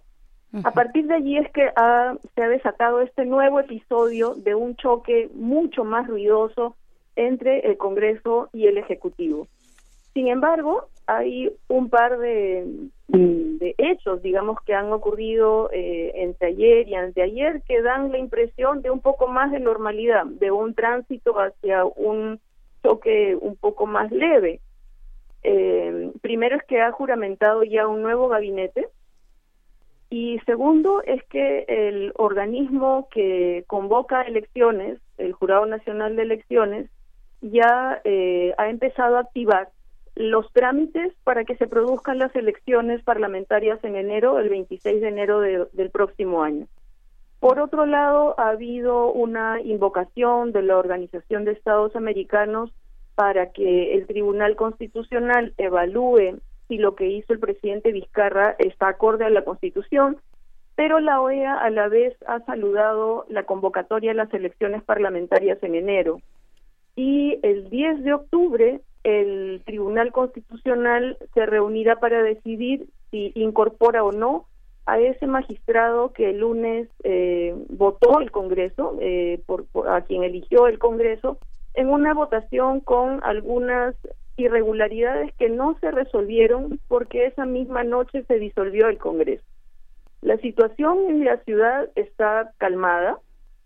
Eh, la vicepresidenta Arados mm, dejó, digamos que allanó el camino, ya no es una herramienta de la cual el el- la Comisión Permanente del Congreso eh, pueda, mm, no es una, una herramienta que pueda usar contra el presidente Vizcarra, pero esa comisión permanente del Congreso es la que se ha declarado de alguna manera en resistencia respecto de esta eh, de este camino que el ejecutivo está emprendiendo. El ejecutivo ha recibido también adhesiones de, de los presidentes regionales, de los gobernadores regionales, de alcaldes, de algunas universidades importantes, eh, y entonces, mm, la, digamos que la ciudadanía está a la espera de que la cuestión se calme y que cese este enfrentamiento entre el Ejecutivo y el Legislativo que ya lleva tres años. Claro, Jacqueline, todo un lío de competencias, eh, de intriga política también. Eh, cuéntanos quién es quién en esto. Eh, vimos también el, pa- el papel, y lo mencionabas, de la vicepresidenta Arauz con una postura muy firme, ¿no? Rechazando la posibilidad de ser esta presidenta interina. eh, supongo de ahí tomar cierto partido, decantarse si, si lo hubiera, si hubiera seguido por ese camino.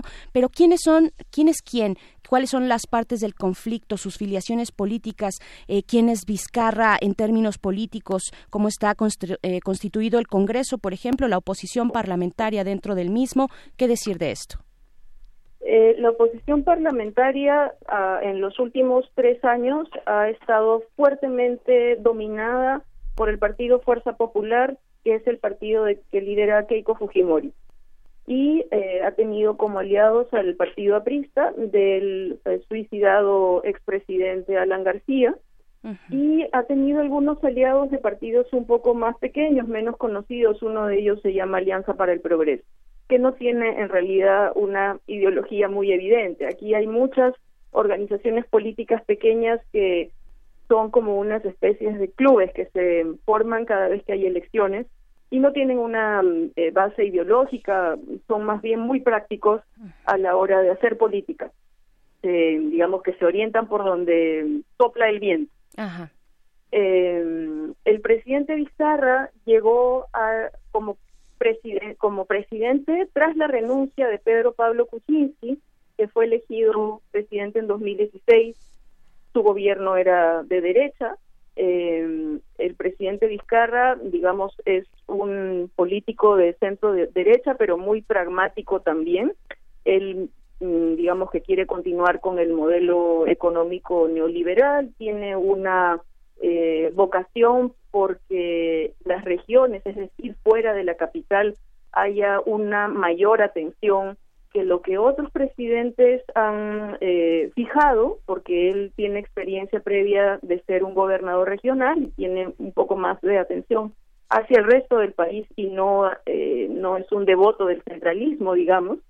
Eh, y la vicepresidenta Arauz, eh, que ya no está más en funciones porque ella lo ha decidido así, eh, fue ministra del gobierno de Alan García, del partido aprista, entre 2006 y 2011. Eh, ella es una economista y que también es una mujer en términos políticos muy pragmática, ¿no? Eh, y muy, digamos, sus, su orientación principal ha sido se- que Perú apruebe muchos tratados de libre comercio y es una tecnócrata muy orientada a fijarse en los indicadores macroeconómicos, pero no mucho más que eso. También, Jacqueline, creo pertinente que nos expliques un poco y de manera general de qué manera funciona el sistema político en Perú, ¿no? Se habla de que hay un sistema dual de protección institucional que no ocurre en todos los países. Está por un lado el Tribunal Constitucional, por otro hay otros poderes y quién está detrás de cada quien. También se dice que el presidente tiene la facultad de disolver al Congreso, que efectivamente ocurre, pero ¿qué tan legal es esto y qué tan legal es el hecho de que el Congreso, por su parte, desconozca al Ejecutivo? Bueno, eh, la Constitución en su artículo 134 establece este mecanismo de balance de poderes eh, para el Ejecutivo cuando el Congreso no le deja gobernar y ese mecanismo se llama la cuestión de confianza. Cuando el Ejecutivo plantea una cuestión de prioridad al Congreso, que puede ser una iniciativa de ley, una política de gobierno, y le dice al Congreso, hago cuestión de confianza de esto, y el Pleno del Congreso vota y le niega la confianza, si hace eso dos veces el Congreso contra el Ejecutivo, el presidente tiene la potestad de cerrar el Congreso, de disolver el Congreso. Tiene la potestad, no está obligado.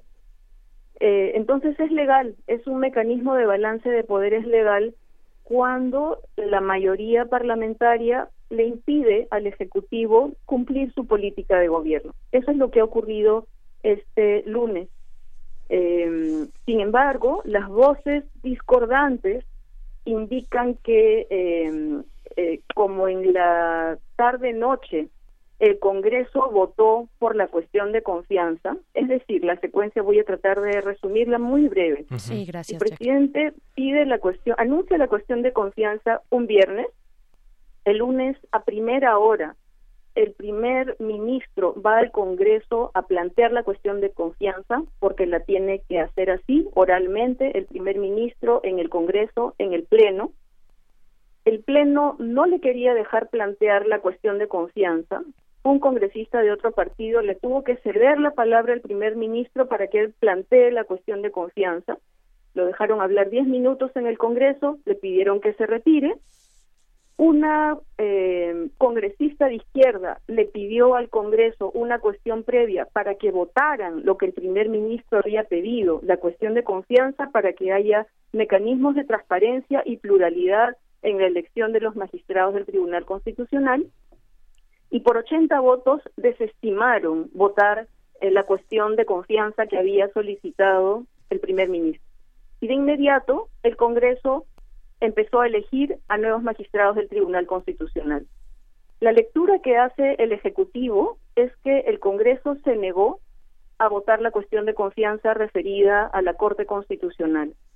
Y en la tarde, a eso de las 5 de la tarde o 6 de la tarde, eh, después que el Congreso ya había elegido un miembro del Constitucional y no pudo elegir a otro porque no tuvo suficientes votos, en la tarde-noche casi al mismo momento en el que sabrían que el presidente podía eh, ordenar la, la disolución del Parlamento, el Congreso decide votar la cuestión de confianza, pero que en los hechos ya había rebatido, porque ya había seguido con la elección del Tribunal Constitucional con mecanismos que no aseguran ninguna garantía para ni para los ciudadanos eh, ni para eh, las investigaciones que están en curso sobre lucha anticorrupción.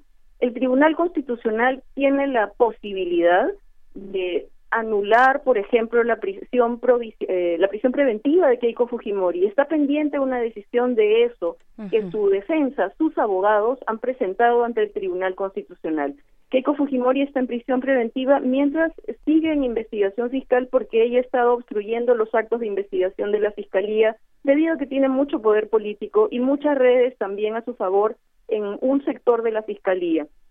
Entonces, el Tribunal Constitucional es el último escalón en el sistema de justicia y tiene la posibilidad de deshacer muchas cosas si está sesgado. ¿Qué es lo que podría ocurrir si es que eh, se concreta lo que la oposición fujimorista y aprista desean. Claro, Jacqueline, ¿qué, qué figura tan curiosa esta de la cuestión de confianza se utiliza frecuentemente? Eh, eh, o es, eh, ¿cómo, ¿Cómo interpretarla? Nosotros acá en México no, no, no tenemos esa figura en, en ningún artículo de nuestra Constitución. ¿Qué, eh, ¿Qué tanto se lleva a cabo? ¿Cuáles son los límites a los que se ha llevado a cabo? ¿Tenemos que interpretarla como un poder importante del Ejecutivo sobre el Legislativo? En realidad, este gobierno, o sea, el que el gobierno que empezó en 2016, es el que es en el que hemos visto los peruanos más cuestiones de confianza presentadas. Me parece que han sido cuatro, en las que en dos ocasiones la mayoría parlamentaria aceptó y dos en las que no aceptó y por eso es que han disuelto el parlamento.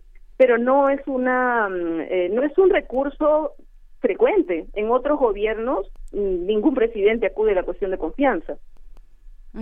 Pues ojalá que no lo tengamos pronto por acá, la verdad, porque no sé de qué manera se vaya a Se utilizar. utilizaría políticamente, Bien. sí. Pienso que dentro de todo no hay que desdeñar el hecho de que hay una sacudida, por así decirlo, del avispero en procesos que tienen que ver con limpia de corrupción, ¿no? Como decías, Fujimori permanece preso, Keiko, Exacto, a pesar de las influencias políticas que tiene, pues está en prisión. Ha habido suicidios por el caso de Odebrecht, pero Odebrecht.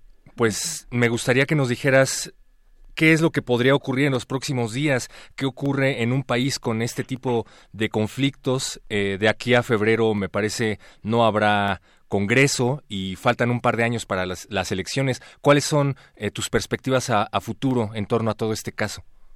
Bueno, las elecciones parlamentarias que habrá en enero son para que haya un nuevo Congreso eh, hasta el 2021, ¿no? O sea, los parlamentarios que sean elegidos posiblemente eh, se instalen en marzo y su periodo vencerá en julio de 2021.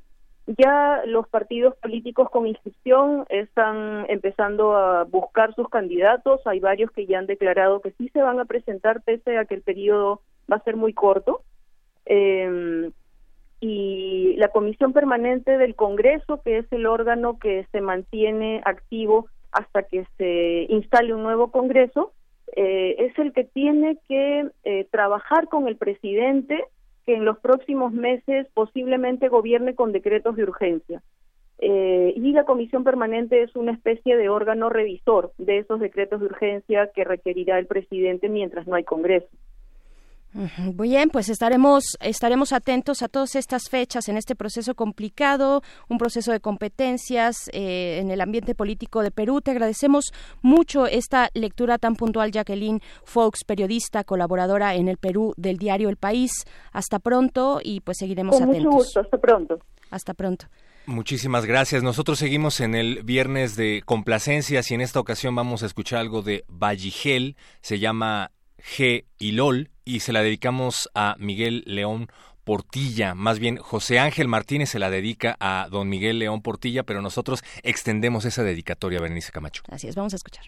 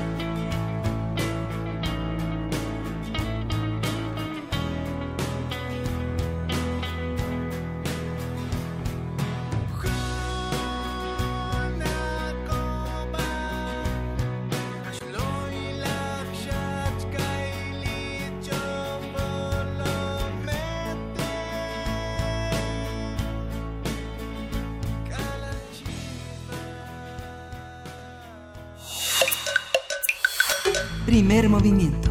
Hacemos comunidad. Nota nacional. El gobierno federal anunció que comprará cosechas de maíz, frijol, trigo panificable, arroz y leche con precios de garantía a cerca de dos millones de pequeños productores. El presidente Andrés Manuel López Obrador aseguró que las compras serán directas y por arriba del pago que reciben los campesinos de los intermediarios. El mandatario añadió que la venta del producto se realizará en las tiendas Liconza y Diconza a precios más bajos. De acuerdo con el programa, la tonelada de maíz será adquirida en 5.610 pesos, la de frijol en 14.500, el trigo panificable en 5.790, el arroz en 6.120 pesos y la leche en 8 pesos, con 20 centavos por litro. A partir de lo anunciado por el presidente López Obrador, hablar sobre lo que significa un precio de garantía y las repercusiones que podría tener esta medida sobre la producción y los productores, pues es todo un tema. Para eso nos acompaña Leticia López, directora ejecutiva de la Asociación Nacional de Empresas Comercializadoras de Productores del Campo, socióloga por la UNAM y tiene una amplia experiencia en organización campesina. Bienvenida, buenos días. Buenos días, Héctor, ¿cómo estás? Buenos días, Berenices, y buenos días al auditorio. Gracias, gracias Leticia López. Pues bueno, primero preguntarte lo primero, además que es una promesa de campaña de Andrés Manuel López Obrador, ¿cómo funciona una política de precios de garantía? Sí, mira, para nosotros es muy importante este, que los productores recuperen su capacidad productiva y sus ingresos, ¿no? Sus costos de producción. Y, y en términos de la soberanía alimentaria, este es un programa este, fundamental. Los productores recibirán 30% más de, de sus ingresos por sus costos de producción con respecto a lo que recibían antes. Entonces, este programa está enfocado a los pequeños productores de 5 hectáreas y el hecho de que aseguren un precio a su producto es muy relevante, ¿no? Creemos que incentivará la producción y que los pequeños productores que han sido excluidos de, de las políticas agropecuarias van a poder recuperar y van a poder este encontrar en su producción una forma de vida digna. Además de que pues esperamos que contribuyan a la alimentación sana de este país. Entonces nosotros vemos con muy buena expectativa y con, con esperanza que los productores regresen al campo, ¿no? Y que encuentren una viabilidad en su producción. O sea, si eh, nos fuera lícito poner un ejemplo, es, sería algo así como el productor acude al centro de acopio de una entidad establecida por el gobierno, Así es. entrega su producto y recibe a cambio el precio de garantía establecido, Así es. ¿no? Así es, que es superior a lo como se han venido moviendo los precios, ¿no? Muy superior, sí. 3.700, 3.800, este, como están los precios de mercado en su producción y está poniendo en seria crisis a los productores, ¿no? En su viabilidad económica. Claro, ¿cómo, cómo venía funcionando eh, esta situación en el campo? Digo, para ser más esquemáticos, todavía más gráficos, eh, porque sabemos el campo se ha abandonado desde hace eh, pues décadas ya, podríamos, podríamos decir, pero ¿cómo ha venido funcionando el campo en la producción de alimentos hasta ahora y qué, y qué, en qué va a cambiar fundamentalmente con esta medida? Así es. Mira, con el Tratado de Libre Comercio este, se liberan los precios de mercado y la producción de, del campo queda sujeta a los precios internacionales, Bolsa de Chicago. Entonces, en esta liberación los productores producen sin saber a cómo van a vender, porque eso depende de factores internacionales. Entonces, a los se abrió un esquema que era este operado por Acerca y por el gobierno federal donde a través de agricultura por contrato y esquemas de administración de riesgos los productores contrataban coberturas que les daban cierto aseguramiento del precio pero resulta que solo benefi- benefició por decirlo de alguna manera algunos productores este que podían acceder a esta serie de requisitos y trámites para eh, acceder a estas tipos de coberturas ¿no? que les per- permitían tener un precio de mercado más o menos asegurado.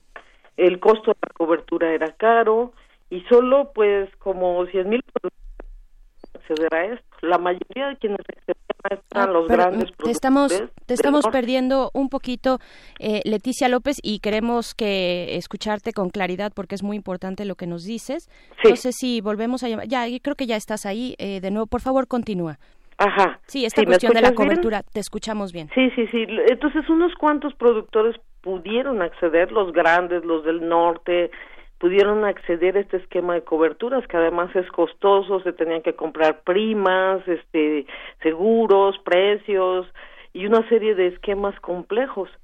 Los pequeños agricultores difícilmente accedieron a estos esquemas. Solamente, pues estamos hablando de que eh, un 1.8% de los productores entraron en los esquemas de agricultura por contrato. El resto de los agricultores, pues se quedaban sujetos a los precios de mercado sin saber a cómo iban a llegar las compras este, nacionales. Además, estos subsidios, pues sobre todo a quienes protegían eran a las grandes empresas, a cuatro empresas, Bachoco, Maseca, Cargill, estas empresas que comercializaban y, y protegían a, a ellos, no a los productores. Entonces los costos de producción fueron eh, rebasando rápidamente los precios de venta y que tenemos alta migración en el campo. Los pequeños agricultores fueron abandonados a su suerte. Los principios de este cambio neoliberal era que los que sobrevivan, los que sean competitivos, van a poder eh, este, sobrevivir y los demás no. Y ahí está el resultado. Estamos importando un 17 mil millones de toneladas de maíz, ¿no? Estamos importando un, un gran cantidad de maíz y hemos perdido la soberanía y la autosuficiencia alimentaria, además de la degradación social, ambiental en el campo mexicano. Entonces aquí en la comercialización, si tú le preguntas a los campesinos, dicen, bueno, pues lo que me interesa es el precio, ¿cómo voy a vender? Y este programa de precios de garantía es muy importante porque busca recuperar que los productores encuentren en el campo la viabilidad de su producción y que vayamos mejorando una producción sana. En la asociación nosotros desde el Tratado de Libre Comercio nosotros siempre peleamos este problema de los precios de venta para los productores que quedaban sujetos a condiciones internacionales que no correspondían a las necesidades alimentarias de este país. No había una política de producción, se abandonó la premisa de la autosuficiencia y la soberanía alimentaria en aras del mercado. Entonces tenemos que productos que no son de nuestro consumo nacional, como el aguacate, el agave, las, los berries, es hoy lo que se produce, lo que se exporta para alimentar a otros países del mundo. Sí tenemos una balanza comercial favorable, pero no tenemos autosuficiencia alimentaria, no tenemos soberanía alimentaria. Y entonces, pues lo que se busca ahora es proteger a los más pequeños. Nosotros recibimos con muy buen agrado, con mucha esperanza, el hecho de que ya pueda haber acceso a precios justos a los productores pequeñitos que han sido abandonados. Ahora, no es la primera vez que se lleva a cabo una iniciativa como esta. Estoy Así pensando en los precios de garantía establecidos hace años en un sexenio bastante infame por, por Conasupo, ¿no? Que en general pues derivaron en insuficiencia y estancamiento del campo, aumento de la deuda pública, eh, mayores importaciones de maíz, de frijol y de trigo, pero sobre todo corrupción. ¿Qué es lo que hace diferente esta iniciativa con respecto de la que se tomó hace varios años a través de Conasupo? Sí, bueno, hace años el fracaso no fue el de que existieran precios de garantía ni con Asupo. Era un proceso más complejo de fracaso de todo el modelo agrícola, ¿no? Este, revolución verde, altos costos de los insumos, este, cuando entra la revolución verde entran muchos agroquímicos, muchas empresas, muchas transnacionales, entonces es un es un proceso complejo, no es atribuible a que existieran precios de garantía ni atribuible a que existiera un sistema con asupo. De hecho, el sistema con asupo, eh, hay que diferenciar el sistema con asupo de precios de garantía. Precios de garantía era una política que buscaba asegurar que los productores tuvieran un precio. Pero en la operación en la forma como se eh, compraban las cosechas a los productores, ahí sí había, hubo problemas en esta compra, en la administración y operación, pero una diferencia sustancial ahora es que va a operar a través de padrones de pequeños productores de menos de 5 hectáreas, en el caso de maíz. ¿no? Este, allí van a operar el, el programa y está muy dirigido a los pequeños productores y sí se busca incentivar otra vez la producción de la pequeña agricultura. Te comento, pues, este, eh, está estudiado y analizado que para resolver los problemas de soberanía alimentaria y de alimentos sanos, es en la pequeña agricultura donde vamos a poder recuperar esta capacidad del país. Son los pequeños agricultores, este modelo de producción en pequeña escala, donde participan las familias, donde existen métodos como la milpa, son viables para alimentar a un país.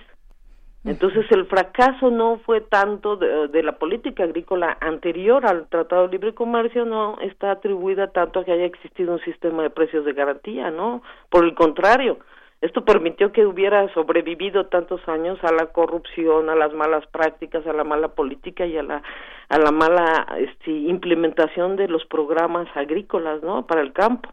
Claro. Entonces, eh, no está ligado el fracaso a precios de garantía. Esa es la primera cosa que, que, te podría comentar. Claro. Leticia López, tú que tienes muy bien medido el pulso, el pulso de las organizaciones, del, de, de, digamos, los distintos actores, pues sí. preguntarte quiénes serán los beneficiados. Ya nos has dado una muestra amplia, este, incluso este patro, padrón de productores con menos de cinco hectáreas, pues nos da una idea muy precisa sí. de quién va dirigido y a quién beneficia, pero quiénes tendrán que acomodarse y cómo, cómo se acomodarán, cómo, cómo estás viendo, digamos, las tensiones, pues siempre habrá voluntades en contra, cómo impacta esta medida, por ejemplo, en las organizaciones, eh, pensando ya en la implementación, pues real de estos precios de garantía. Claro. Mira, primero el país está en una situación difícil. ¿no? Sabemos cómo quedó el uh -huh. país, sabemos el problema del presupuesto y nosotros como organizaciones campesinas que estudiamos y entendemos la complejidad de lo que sucede hoy, sabemos que buena parte del presupuesto está orientada a restituir nuestra capacidad y nuestra infraestructura energética. Y entonces un impacto que no están mencionando um, organizaciones de productores de, de, de mayor escala, ¿no? Del norte, no están viendo que en los precios de la gasolina, del diésel, están teniendo una mayor estabilidad. Entonces, bueno, esta es una cosa que hay que valorar, hay un problema presupuestario.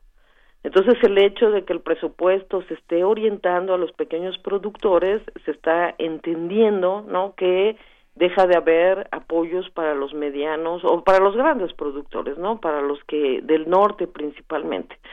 Entonces, en términos de programas, ellos pues sí se veían beneficiados, ¿no? Tengo estadística, ¿no? En el caso de acerca, pues cien mil productores, ¿no? Que eran los que eran beneficiados con el ingreso objetivo y con los, lo, lo que era agricultura por contrato. Ahora tendrán que haber cambios, pero un impacto que ya están teniendo es en el ingreso de la gasolina, de la luz, que, y, y, y que se detiene esta parte de la inflación.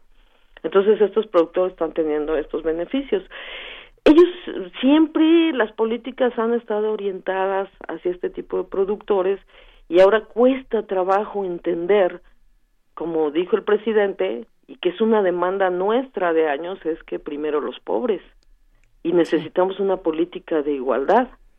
Entonces yo presumo que no dejará de haber apoyos para ellos, no dejará de haber este incentivos, pero lo cierto es que el presupuesto hoy es justo y necesario y tenemos que hacer una sumatoria al desarrollo de este país, a la igualdad y al, a la distribución equitativa de los recursos que hoy se tengan que orientar hacia los pequeños productores. Entonces, eh, eh, eh, son quienes están ahorita protestando y manifestando de que no se están dando estos apoyos porque pues sí efectivamente fueron los más beneficiados con las políticas de la antigua administración. Uh -huh. No, sí, ahí están teniendo, pero te digo, en, en, términos de inflación y en términos de los servicios, porque el costo energético en la agricultura es alto, están teniendo una estabilidad en los ingresos. Y bueno, pues este, en términos de agromercados vendrán algunos apoyos para que conserven el precio de sus cosechas, ¿no? Pero ellos están acostumbrados a hacer la contratación de coberturas, y creemos que tienen la capacidad de hacerlo. ¿No? Pero que es momento de que nos volquemos a que efectivamente debe de haber un equilibrio en el campo mexicano. La crisis social ya es insostenible y el impacto en 1.8 millones de pequeños productores de que van a recibir un precio justo nos va a permitir tener un, un equilibrio y este y una inclusión del, la, del grueso de los productores. No esto luego no es tan fácil entenderlo porque este, se ven afectados o hay dinámicas o había muchísima corrupción y muchas veces las grandes empresas, bueno, en la mayoría de los casos de la antigua administración eran los beneficiados. Entonces ahorita pues va a tener que haber un entendimiento de lo que está sucediendo en el campo mexicano. Sin duda es momento de atender al campo que lleva muchísimos años en, en la miseria y con todos estos problemas. Pero ¿cuáles serían además de esta iniciativa, los detalles a los que habría que poner atención. Tenemos a nuestros amigos comentando en redes sociales al respecto y Roberto dice que hay dos problemas que él nota en el campo, la erosión del suelo, la falta de organización de los productores que no es resuelto del todo por los precios de garantía. También leía en varias notas al respecto que un grupo consultor de mercados agrícolas afirma que no sería posible mantener el precio de a largo plazo debido a la falta de asistencia técnica, falta de tecnología que coadyuve a mejorar la productividad. O sea, hay un montón de detalles a los que haría falta poner atención, pero también mencionan eh, Roberto dice la imagen más triste del gobierno es ver a López Obrador apoyar a Ovalle, ¿no? Se refiere al director de Seguridad Alimentaria Ignacio Ovalle, que fue colaborador de López Portillo y de Salinas, dos Sí. de las administraciones más corruptas de las que ya hablábamos. Entonces, pues en ese sentido y tomando todo esto en cuenta, ¿qué se puede esperar al día de hoy? Claro, híjole, son, son preguntas muy pertinentes y son parte de las demandas y la preocupación de todos, ¿no? Mira, yendo por partes, en el tema de la erosión del suelo y la situación de, de, de la producción ahorita y de la falta de, de calidad en la producción, ¿no? Hay mucha contaminación, dicen intoxicación de los suelos y se aplican demasiados agroquímicos. Sí estamos demandando que haya programas eh, de transición hacia la agroecología. Y para nuestra buena buena suerte, ¿no? Buena este buena recepción de nuestras propuestas, tanto la Semarnat como la SADER, en estos programas están comprometiéndose hacia una transición agroecológica. Agrega los programas de Sembrando Vida, entonces sí viene una fuerte tendencia hacia la transición agroecológica. Aquí lo que se trata es de hacer más óptimo el presupuesto. Sabemos que hay una reducción del presupuesto, pero no necesariamente que el que baje el presupuesto quiere decir que no sea más eficiente. Sí puede ser mucho más eficiente y mucho más orientado.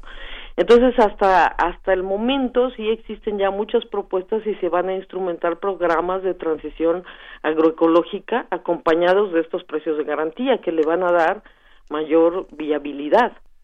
¿no? Entonces esta es una de las de las cuestiones. Ahora, en cuanto a la sostenibilidad, pues de este programa de precios de garantía en el mediano y largo plazo, pues estos son las cuestiones que tiene que ir resolviendo la cuarta transformación, ¿no? El, el gobierno, porque va a haber cambios en la composición de los mercados. Este, va a haber una, un reacomodo, eh, el hecho de que entren precios de garantía a, me- a mayor nivel, habrá productores que no, pequeños productores que tengan seis, siete, ocho hectáreas que no van a poder entregar sus productos en los precios de garantía. Entonces ahí hay un vacío que tiene que resolver el gobierno que vamos a hacer con los productores excedentarios que no están dentro del padrón. Y tiene que haber una recomposición de los mercados y un programa. Nosotros estamos preocupados por esta parte y estamos tratando de construir propuestas y alternativas para que los productores, bueno, ya anunció el presidente López Obrador que se van a abrir las superficies y que se espera que haya un incremento en el presupuesto. Pero en tanto, en este año, esos productores van a tener problemas para la comercialización de sus cosechas. Eso es una realidad, ¿no? Que se va a vivir en este año, en este ciclo de cosechas, ¿no? Entonces, bueno, pues sí, el, el sistema el sistema ahorita de precios de garantía a través de Segalmex va a tener que resolver el tema de los acopios. Nosotros pensamos que las organizaciones de productores pueden jugar un papel que coadyuve a la comercialización y liberación de estas cosechas con en conjunto con Segalmex. Tenemos que construir esta recomposición de los mercados agroalimentarios en México y estamos demandando que las organizaciones de productores, las verdaderas, las que ah, se han acostumbrado a producir y comercializar sus cosechas, tengan una participación en la solución de estos mercados, ¿no? Digo, llevamos 10 meses apenas del gobierno y todavía en estos nuevos paradigmas van a quedar muchas cosas por resolver para este, ver la composición de estos mercados, ¿no? En el caso de Ignacio Valle, bueno, pues él operó en, en, en esos programas, fue parte de esto, pero nosotros no estamos tan enfocados en la persona, sino estamos en- enfocados en la política. Y si la gente, pues que han tenido experiencia en la operación de un sistema de, de operación de precios de garantía, pues ya se verá, ¿no? Cómo, cómo reaccionan ante este trabajo. Lo que nos interesa es que haya un sistema transparente. En primer lugar, el que existan padrones ya es un punto este, de referencia para que se eviten muchas cuestiones de coyotaje o que haya eh, corrupción en el campo, pero tenemos que participar en construir. Nosotros pensamos que lo principal es participar en la construcción del nuevo sistema. No está todo escrito, no está todo terminado, así lo vemos, pero sí vamos a participar con propuestas porque nos sentimos comprometidos a que no se desarrolle la corrupción nuevamente y que los productores pequeños tengan alternativas. O sea, sí nos parece muy relevante y muy importante que haya una seguridad en la comercialización que durante sexenios fue abandonada por el gobierno a la suerte de los campesinos. Bien, y este pues sí es un cambio muy importante, pero hay que construir un nuevo sistema, sistema, ¿no? Claro. Y de la sostenibilidad, pues, este, ¿qué te puedo decir, no? Iremos trabajando en esto. Debe de haber bodegas, un sistema de almacenamiento, este, alguna reserva estratégica en su momento para la producción nacional y sobre todo que haya calidad en los productos, ¿no? Pero pues eh, esto lo tendremos que ir resolviendo con el tiempo. Claro, Pero pues, el cambio sí es paradigmático, ¿eh? Hablar de soberanía alimentaria y de considerar a los productores pequeños, de pequeña escala, como actores principales para contribuir a la soberanía alimentaria, es un llamado al que debieran de sumarse todas las organizaciones campesinas verdaderas. Pues estaremos, estaremos atentos desde aquí también. Leticia López, directora ejecutiva de la Asociación Nacional de Empresas Comercializadoras de Productos del Campo, la ANEC, socióloga también de, de esta universidad. Te agradecemos mucho, un tema fundamental de nuestra vida, de la vida es. en este país, y pues estaremos pronto eh, volviendo contigo si así nos lo permites. Hasta pronto. Berenice, muchas gracias. Hasta luego, Héctor. Gracias. Muchísimas gracias por Adiós. participar con nosotros y gracias a todos los que siguen en sintonía con Radio UNAM. Vamos a un corte y regresamos. Hasta luego, Radio Nicolaita.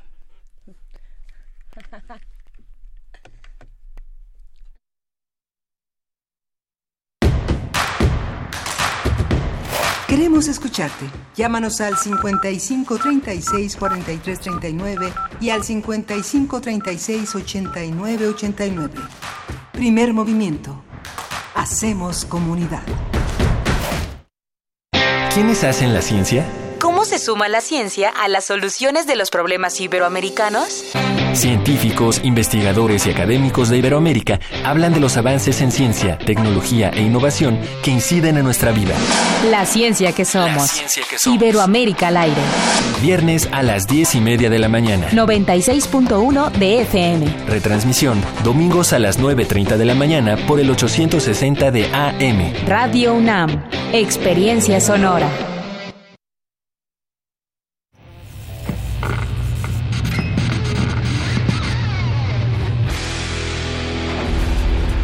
¿Recuerdas esta música?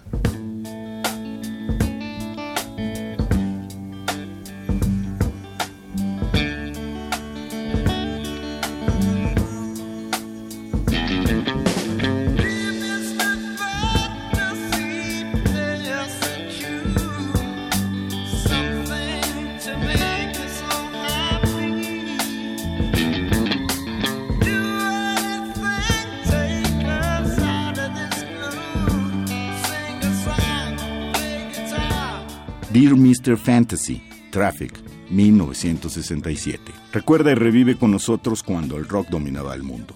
Todos los viernes a las 18.45 horas por esta frecuencia, 96.1 de FM. Radio UNAM, Experiencia Sonora.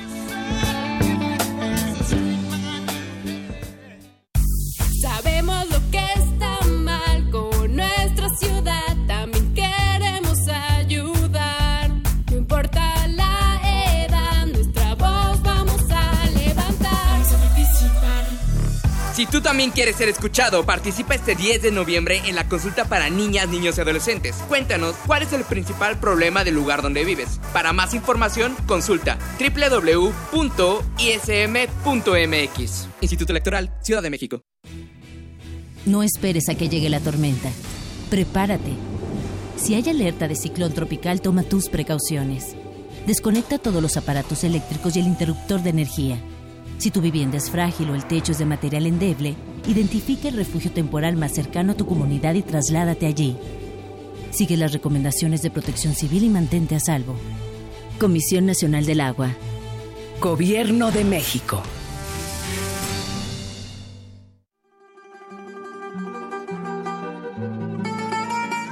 De Alcorcón a los Balcanes. De Cabo Verde a la India. Se parte de este viaje por la música del mundo. Mundofonías. Una expedición de Araceli Zigane y Juan Antonio Vázquez. Sábados a las 18 horas por el 96.1 de FM. Radio UNAM. Experiencia sonora.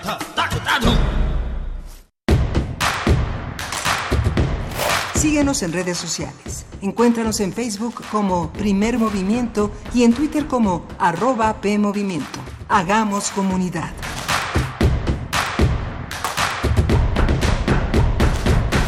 Son las 9 con 4 de la mañana de este viernes, viernes 4 de octubre.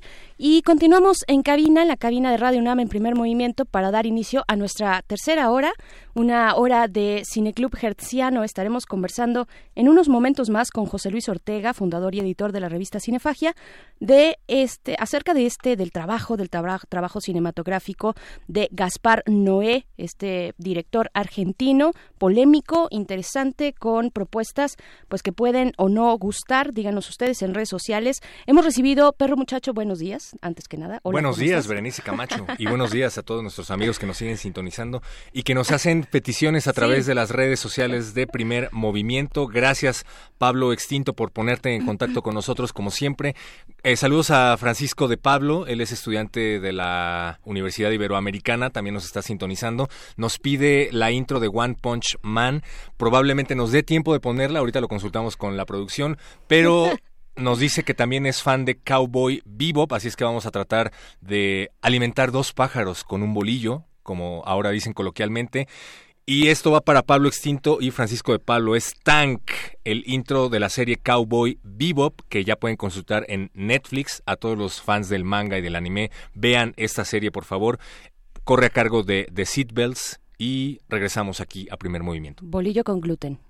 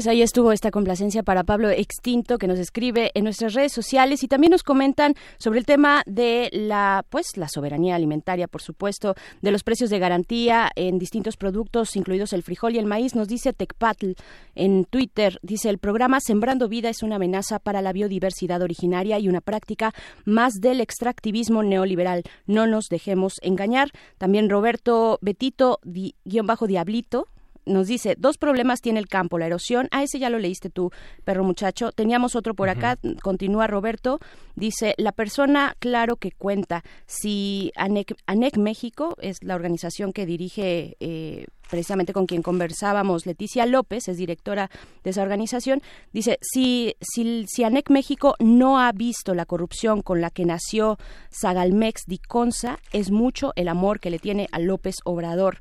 Pues bueno, ahí están los comentarios, mucho que decir, es un tema de verdad fundamental, lo sabemos todos, eh, sobre la vida de nuestro país, la cuestión de pues la capacidad alimentaria que tenemos y las maneras también, las formas, no solamente es tener alimentos, sino cómo llegan a nuestra mesa, quiénes se benefician, quiénes no con estos programas. Pues bueno, seguimos en las complacencias, pero antes tenemos regalos, eh, perro muchacho.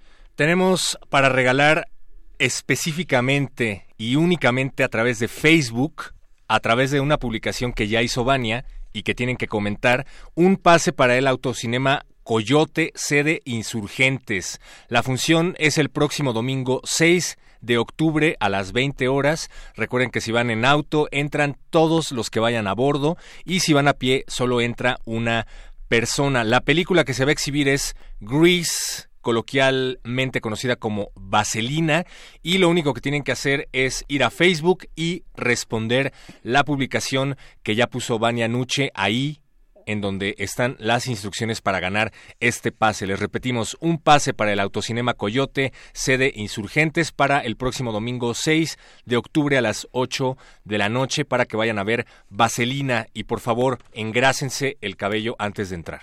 Eso es un requisito indispensable, la etiqueta de este lugar. Y bueno, fíjate, bueno, viene, viene ya la poesía necesaria y estamos en este día que es viernes de complacencias musicales y nos llamó, bueno, primero que nada nos llamó eh, a la cabina María de Lourdes Aguilar. Saludos, María. Hola, María. Para felicitarte, Héctor, por la poesía de ayer, por tu lectura es- es dramática y, y tú en todo en personaje Muchas el día de gracias. ayer y precisamente como son complacencias Marta Elena Valencia en Twitter nos dice buenos días ya que es viernes de complacencias ¿por qué no? la poesía necesaria entre los dos, la señora berenjena y el perro muchacho. Esto se está descontrolando. Es que es viernes. Hay que meter un oficio para esas, para esas cosas, ¿no? Probablemente, pero bueno, vamos, ok. Vamos a hacerlo una por encima de la ley. ¿Qué Va, te parece? nos, nos la saltamos y entonces vamos con la poesía, la poesía necesaria. Primer movimiento. Hacemos comunidad. Es hora de Poesía Necesaria. Pues esta, esta mañana de viernes volvemos a los clásicos, porque creo que en ellos siempre encontramos un refugio, un refugio confortable al cual acudir en días complicados como los que hemos tenido en, pues en este, esta primera semana de octubre y todo el mes de septiembre. Han sido semanas complicadas y pues para apapacharnos un poco, para consentirnos un poco, escucharemos dos dos poemas, dos poemas cortos, eh, son escritos bueno, por un grande, un gran signo de la literatura y de la poesía norteamericana, Walt Whitman. En primer lugar, vamos a escuchar el poema Una araña paciente y silenciosa, seguido de otro titulado Con estrépitos de música vengo. Eh, esta lectura será a dos voces con Héctor Castañeda y yo. Entonces, en la música después, la música se queda en incógnita pero solo les digo como pista que inicia con un grito eufórico de viernes que ustedes ya identificarán de inmediato y, y, la cuestión es que tienen ustedes que gritar también en cuanto lo escuchen, sea eh, estén donde estén eh, y pues bueno, así abre la canción, es una canción muy muy famosa y que les va a poner yo espero muy de buenas en este viernes, así es que vamos con Walt Whitman, primero eh, Héctor Castañeda, una araña paciente y silenciosa. Una araña paciente y silenciosa. Una araña paciente y silenciosa vi en el pequeño promontorio en que sola se hallaba. Vi cómo para explorar el vasto espacio vacío circundante lanzaba uno tras otro filamentos, filamentos, filamentos de sí misma. Y tú, alma mía, allí donde te encuentras, circundada, apartada, en inmensurables océanos de espacio, meditando, aventurándote, arrojándote, buscando sin cesar las esferas para conectarlas, hasta que se tienda el puente que precisas, hasta que el ancla dúctil quede asida, hasta que la telaraña que tú emites prenda en algún sitio, oh alma mía. Con estrépitos de músicas vengo. Con estrépitos de músicas vengo, con cornetas y tambores, mis marchas no suenan solo para los victoriosos, sino para los derrotados y los muertos también. Todos dicen es glorioso ganar una batalla, pues yo digo que es tan glorioso perderla. Las batallas se pierden con el mismo espíritu que se ganan. Hurra por los muertos. Dejadme soplar en las trompas recio y alegre por ellos. Hurra por los que cayeron, por los barcos que se hundieron en la mar y por los que permanecieron ahogados y perecieron ahogados. Hurra por los generales que perdieron el combate y por todos los héroes vencidos. Los infinitos héroes desconocidos valen tanto como los héroes más grandes de la historia.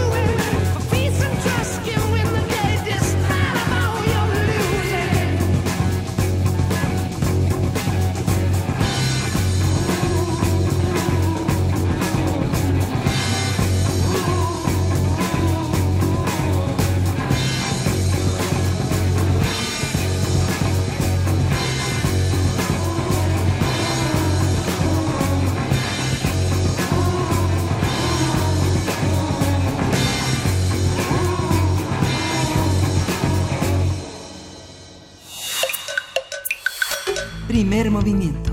Hacemos comunidad. Cineclub Hertziano.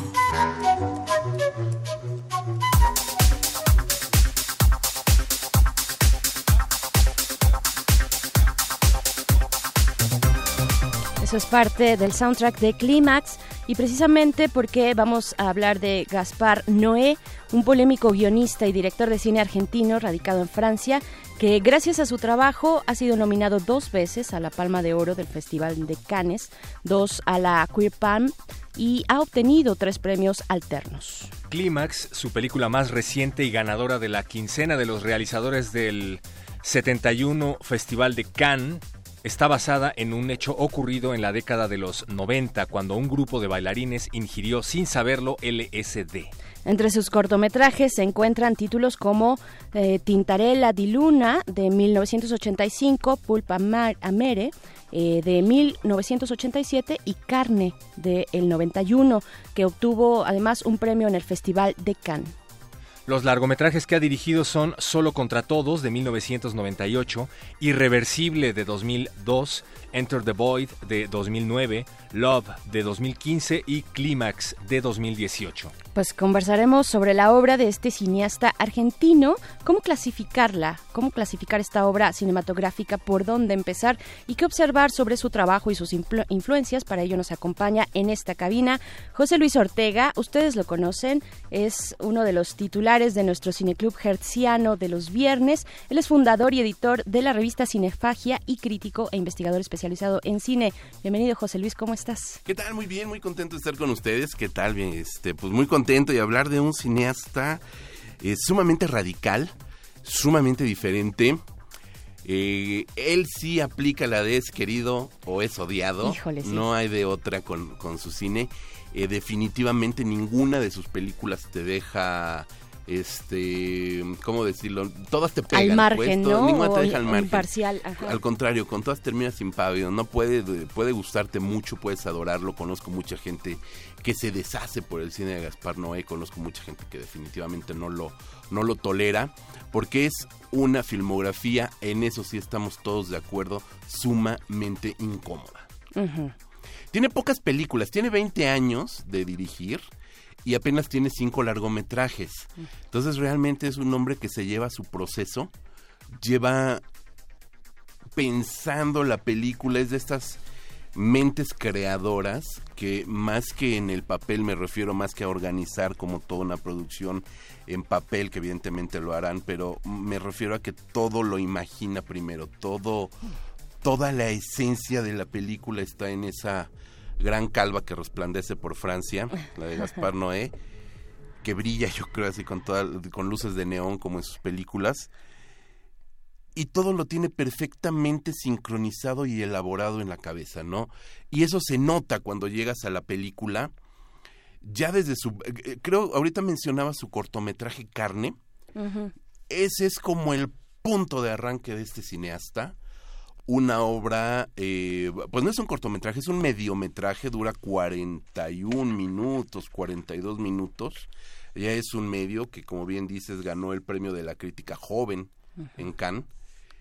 Y nos habla de la historia de un carnicero que es un eterno perdedor, pero no desde el lado de vista de la, del drama, del melodrama, del doliente, sino de este hombre que ya sabe que no hay marcha atrás en nada, porque su momento este, llega hacia el final, ¿no? Tiene una hija que es eh, que tiene problemas mentales, cree que es abusada, cree en su mente, en su imaginario loco, cree que es abusada y ataca al abusador, al ficticio abusador y eso lo manda a la cárcel. Entonces a partir de ahí viene un punto de inflexión en la mentalidad de este personaje que va a retomar como el protagonista de su ópera prima, solo contra todos. Es exactamente el mismo personaje, el mismo carnicero. No es una reelaboración que luego se acostumbra mucho que tu cortometraje es como el teaser de tu película. No, es una secuela directa. Ok, o sea, continúa la historia de este carnicero, ya en otro contexto, ya no está en Francia, está en Lille. Igualmente eh, extraviado socialmente, mentalmente, emotivamente, porque es un hombre que no es empático, ni simpático, mucho menos. Y cómo retorna de la miseria hacia una venganza personal, pero no contra nadie en específico, sino contra la sociedad, contra su presente, contra su futuro, que su futuro está contado además, y está contado con los centavos que le quedan en la mano llegar al punto en que no tiene ni para comer. Entonces sabe que es una situación muy difícil y donde la, la muerte que representaría ser una salida no lo es en absoluto, ¿no? Entonces es como todo un viaje muy interesante que desde ese primer díptico de carne y solo contra todos, Gaspar Noé presenta, uno, personajes marginales, que, que son marginales porque se encuentran en los estratos más desprotegidos de la sociedad. La visión, eso también es interesante, la visión de un externo en esta ciudad mítica, bueno, país en general, eh, Francia, en específico en París, que todos pensamos como la ciudad lux, el, el, paraíso en la tierra, la fuente de miel que a todos nos va de a conocimiento, llenar, de ilustración, de, sí, conocimiento, claro, de ilustración. de claridad. Exacto, pero arte. que abajo de eso pues hay una podredumbre como la hay en todos los lugares del mundo. Per- personajes marginales y decadentes, ¿no? Totalmente. Y yo no sé tú qué nos puedas decir al respecto, pero creo que es un poco de lo que retoma desde su contexto y sus orígenes, ¿no? Exactamente. De un, pas- de un país latinoamericano y se lo lleva a Francia y entonces empieza a escarbar como cineasta de autor en estas en estos recovecos de un país primermundista, europeo, que como bien dices está eh, concebido socialmente como un país pues al cual podemos aspirar, ¿no? Es Por una fórmula que engancha en Europa, ¿no? Eso ya se ha visto. Sí, no, bueno, ya es digamos, una no, fórmula, sí, ¿no? es como También una es un poco como el sí. exotismo Sí, de- sí, sí, del, sí. del latinoamericano, en este caso, bueno, también el contexto en el que surge Gaspar Noé de una Argentina dictatorial con todos los problemas sociales, políticos, económicos, etcétera, y bueno, toda esa carga contextual que se lleva con él a Francia, ¿no? Él llega muy joven a Francia, él estudia cine en Francia, de hecho él, él, es un cineasta francés en ese sentido, está hecho en Francia, ¿no? Estudió en, Francia y él se hace cineasta en Francia. Y este, y en ese sentido, bueno, también todo, toda esa postura autoral, pues sí es contextual y sí lo trae en la cabeza, ¿no?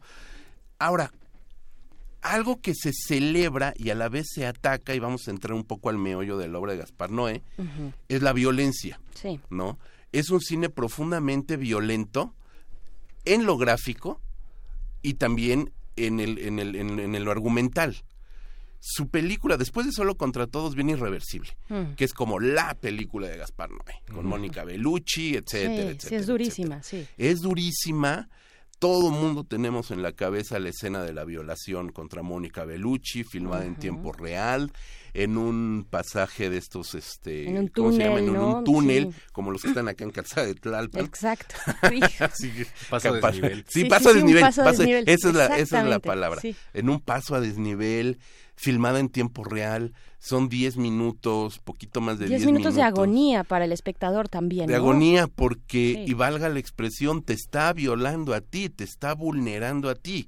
Es decir, también como espectador que estás en una sala de cine eh, enfrentando una película, estás en un momento que in- infieres un momento de esparcimiento, de solacidad, de disfrutar el arte, de disfrutar la escena, la imagen, el sonido, y te encuentras con una brutalidad como muy pocas veces se ha visto, se había visto hasta ese momento, ¿no? Yo creo que algunos cineastas por allí, Saló de Pasolini, pero Ujú, estamos ah, viendo, no, dices, pero bueno, wow, ya, sí. ok, ¿no? Sí, sí, sí. Pero de repente te avientan una película así que estrenen en Cannes y la gente se vuelve loca, ¿no? A ver, pero qué necesidad, como dicen los clásicos, 10 Pero minutos. qué necesidad. Pero qué necesidad de 10 minutos de lo mismo y de lo mismo. Ya, incluso, vaya, desde el primer momento sabes qué está ocurriendo, sabes el Sí. peligro en el que ella se encuentra. 10 minutos después continúa esta situación. Sí, sí, sí. Y esos son los recursos de Gaspar Noé. ¿no? Esos son los recursos de Gaspar Noé, pero también hay una, hay una cuestión profundamente eh, eh, eh, pensada en el lenguaje cinematográfico. Hay que recordar, más allá de esos 10 minutos, Ajá, la película está estructurada a la inversa. sí. La película inicia con el final y está elaborada a partir de distintas viñetas de un periodo corto de tiempo, porque no nos vamos a la adolescencia ni a la infancia de Mónica Bellucci, ¿no? Tenemos un espacio de tiempo muy corto con su amigo, con su esposo, con una fiesta, con el amor, etcétera, etcétera, pero narrado al revés. Entonces, no tenemos ese proceso empático de que conoces en este caso a Mónica Bellucci, la empiezas a querer, la empiezas a adorar, empiezas a, empatizar con este personaje, con su marido, por supuesto, este Vincent Van Sant Cassel, y después viene el proceso de la violación y sufres con ella. No, aquí ese proceso empático Gaspar Noé lo hace de lado porque sin conocer al personaje en lo profundo, ves este punch, ves este punch durísimo, Esta rudeza. esta sí, rudeza, sí. rudeza innecesaria, podríamos decir, pero ¿por qué alargarlo 10 minutos? Porque te quiere vulnerar a ti junto con ella. Te quiere dejar en ese estado pasmado, en ese estado crispado de nervios, donde quizás, quizás si estabas en, estoy viendo ahorita la fecha, 2002 la película, cu- Ujú. cómo pasa el tiempo, no, en el 2002, y a lo mejor si estabas en el cine viendo la película y de repente Oh. tu compañero te da un codazo, brincas, te desarma, te, te deja sin piel. Fue brutal. Fue sí, brutal. Sí, fue- ese y esa era la intención justamente, ¿no? De arrancarte la piel y dejarte ahí y aventarte puñados de sal encima, porque posteriormente vemos cómo viene el proceso posterior a la violación. Viene una, una venganza, vienen como muchas cosas, una escena brutal de una violencia totalmente desgarradora sobre el violador, o sea, vienen una serie de situaciones que ya sin piel te van a arder mucho más. Entonces también lo hace de una manera totalmente pensada. ¿No? ¿Qué es lo que sucede? Que por supuesto, estamos hablando del 2002, donde todavía el discurso cinematográfico no estaba en avanzada como hoy, no había una serie de posturas acerca de, de- de la política cinematográfica que tenemos hoy y que se convierte también en, en una serie de acusaciones de misoginia, por supuesto, en una serie de acusaciones de una enfermedad mental del director poniendo eso en pantalla, de una psicopatología muy extraña, cuando en realidad lo que está haciendo es hurgar justamente en que la violencia producto del hombre sobre el hombre mismo, el hombre es el hombre del hombre, al final de cuentas diría Hobbes, es realmente lo que está consumiendo a la sociedad como estrato. Sí, yo creo que esa es otra discusión, eh, Héctor, perro muchacho. Creo que esa es, es una discusión que es muy válido tener, me parece, esta distinción, eh, bueno, o esta situación que, a la que nos enfrentamos hoy frente a distintas eh, muestras artísticas, eh, si separar o no a la persona del producto artístico que genera por una cuestión política de un entorno actual mundial de, de derechos humanos, de injusticias, lo que tú quieras. Y otra cosa es los recursos que puede utilizar, eh, en este caso, a- eh, Gaspar Noé, para llevarnos a un momento, ¿no? Eh, ¿Qué recursos utiliza? Este es muy emblemático, muy simbólico, muy claro, es efectivo el tema de la violación en esta, en esta película irreversible, eh, y- pero tiene muestras similares y llega también con esta película más reciente Clímax también a, a- yo diría yo creo que me, me formo un poco del, del lado eh, de, de las personas que no nos agrada tanto no lo desprecio tampoco no lo desprecio no lo odio pero eh, de pronto siento que hay un abuso de estas cuestiones para llevarnos a un lugar que tal vez nos podría llevar de maneras menos gráficas e igualmente efectivas Yo tenía una, más. una maestra en la facultad, eh, saludos a la Facultad de Ciencias Políticas y Eh, Sociales. ¿Tú también? Sí, claro. Probablemente Ay. tuvimos a la misma profesora. Sí, sí, María seguro. Luisa odiaba, María Luisa, otra gran profesora. Ah, no era ella, pero ok, ok. No, esta profesora Cuidado con lo que van a odiaba- decir. odiaba categóricamente a Gaspar Noé. De hecho, un grupo de compañeros en un trabajo final presentó un ensayo sobre irreversible y literal dijo algo así como, o sea, lo voy a calificar, pero de una vez te digo que yo odio a ese tipo porque le parecía pretencioso y nos mandaba a ver, si quieres ver narrativas verdaderamente complejas, vete a ver el año pasado en Marienbad, nos decía. Ah, bueno. Pero creo que coincidía con Berenice en el tema de que no tenías que recurrir a ese tipo de recursos para mostrar algo que podía incomodar o provocar al, al espectador. Sí. Estoy pensando en otros ejemplos, a lo mejor como Los hombres detrás del sol. Ah, ok, una ¿cómo no? Película Hong Kong. Gore súper violenta. En donde todavía no existían estas legislaciones para proteger a los animales durante las filmaciones. Y yo recuerdo una escena que a mí me pareció durísima. Digo, también hay un poco de hipocresía por parte de nosotros. La escena durísima es cuando avientan a un gatito a una cámara llena de ratas y literalmente ves frente a la cámara cómo se lo comen vivo Sí, sí, sí. y el gato trata de sobrevivir. Yo dije, no puedo con esto más, ¿no? Eh, pero también hay un poco de hipocresía por parte de nosotros porque, bueno, las carnitas que nos comemos los fines de semana provienen de un matadero en donde eh, no quieres estar tampoco, ¿no? Sí, por supuesto. Entonces, por un lado está esto que te ponen los autores enfrente para que tú te incomodes y, como dices, te deshagas porque es parte de la realidad que tú tratas de ocultar, pero por otro lado está el hecho de que sí, efectivamente, a lo mejor pudieron utilizar otros recursos menos fáciles, diría mi maestra, para poder llegar a esa situación, ¿no? ¿Tú Sí. ¿Qué opinas? Sí, que es totalmente cierto. Digo, en, en Irreversible funciona muy bien. Funciona muy bien. Logra un cometido. Evidentemente, y a lo mejor aquí me van a atacar muchos de los escuchas. Ahorita te paso pero, los comentarios. Pero creo que, sí, seguro. Nice. Pero la violación durante décadas, durante toda la historia, fue algo que se quiso mantener siempre en secreto. Claro. ¿no? Claro, Los familiares, llámense padres o esposos. Padres me refiero a padre y madre, o sea, padre, Sí. mamá, papá, hermanos, hermanas de una víctima, eh, una víctima femenina o masculina de violación, lo ocultaban. Claro. Lo ocultaban. En lugar de levantar la voz, exponer, denunciar, que es muy difícil, etcétera, etcétera, lo escondían. Entonces creo que aquí estamos hablando del 2002, por eso digo, estamos en una política cinematográfica distinta. Y todavía, me parece todavía. que eso, eso funciona aún. Entonces, aquí no hay motivo de esconderlo. ¿Qué es lo que pasa? Viene película, se tarda siete años en hacer su siguiente película, Enter the Void, donde no hay violaciones, pero hay sexo, mucho sexo, sexo gráfico, sexo literal, en un viaje en ácidos de dos horas y media, donde dices, híjole, ahora sí te me fuiste de la raya, maestro.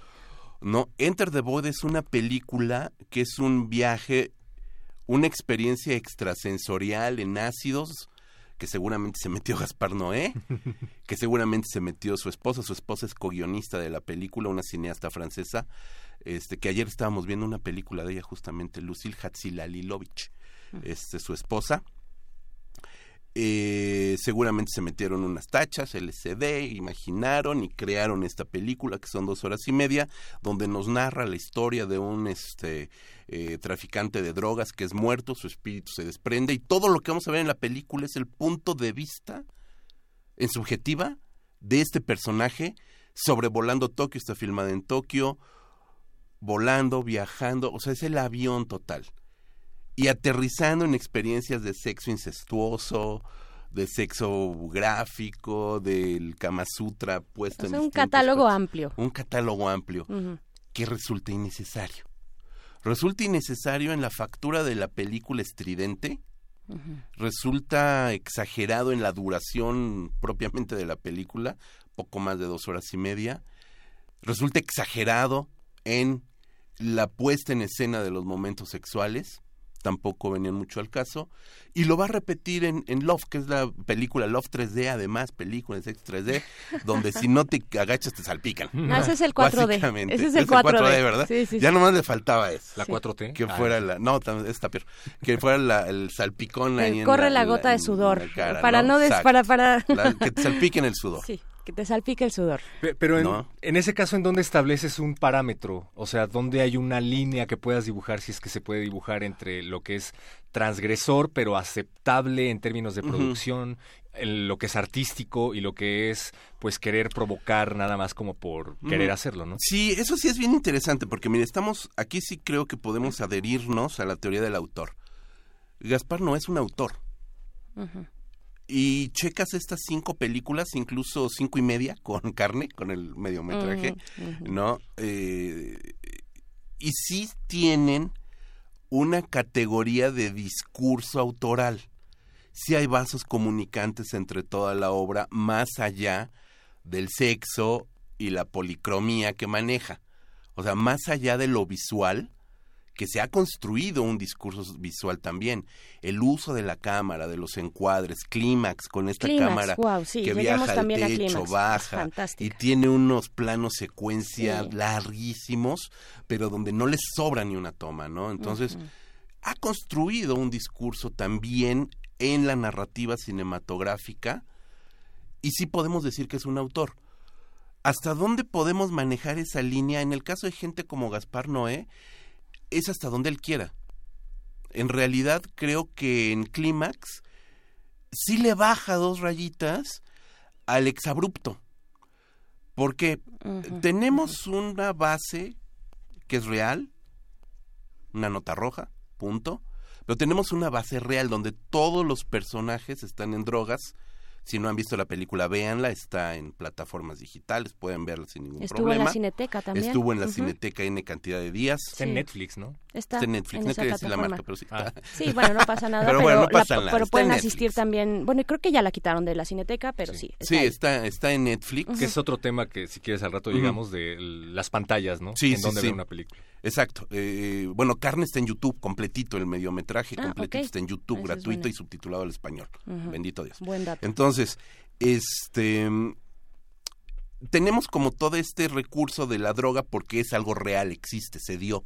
Entonces, a partir de eso ya tienes como un parámetro de, de, de identificación y de aceptación como espectador, decir, ah, claro, o sea, tú estás en droga. Entonces, a partir de eso, todo lo que sucede entre los personajes lo aceptas porque es natural para el continuum del argumento ya no te extraña decir, están locos esos güeyes, ¿qué les pasa? No, porque sabes que están mal. Entonces, a partir de eso, Gaspar Noé ya le baja una rayita porque sí ya te plantea un entorno que como espectador digieres más fácil porque sí te está dando un punto de sostén, de decir, están en drogas.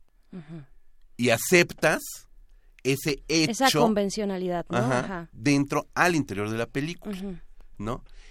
Y aquí, curiosamente, sí hay sexo, pero no hay un sexo eh, tan real y tan brutal y tan descarnado como en Love, por ejemplo, ¿no? Entonces ya le baja otra rayita, ¿no? Algo que me parece fabuloso de Clímax, eh, y ahorita vamos a leer algunos comentarios.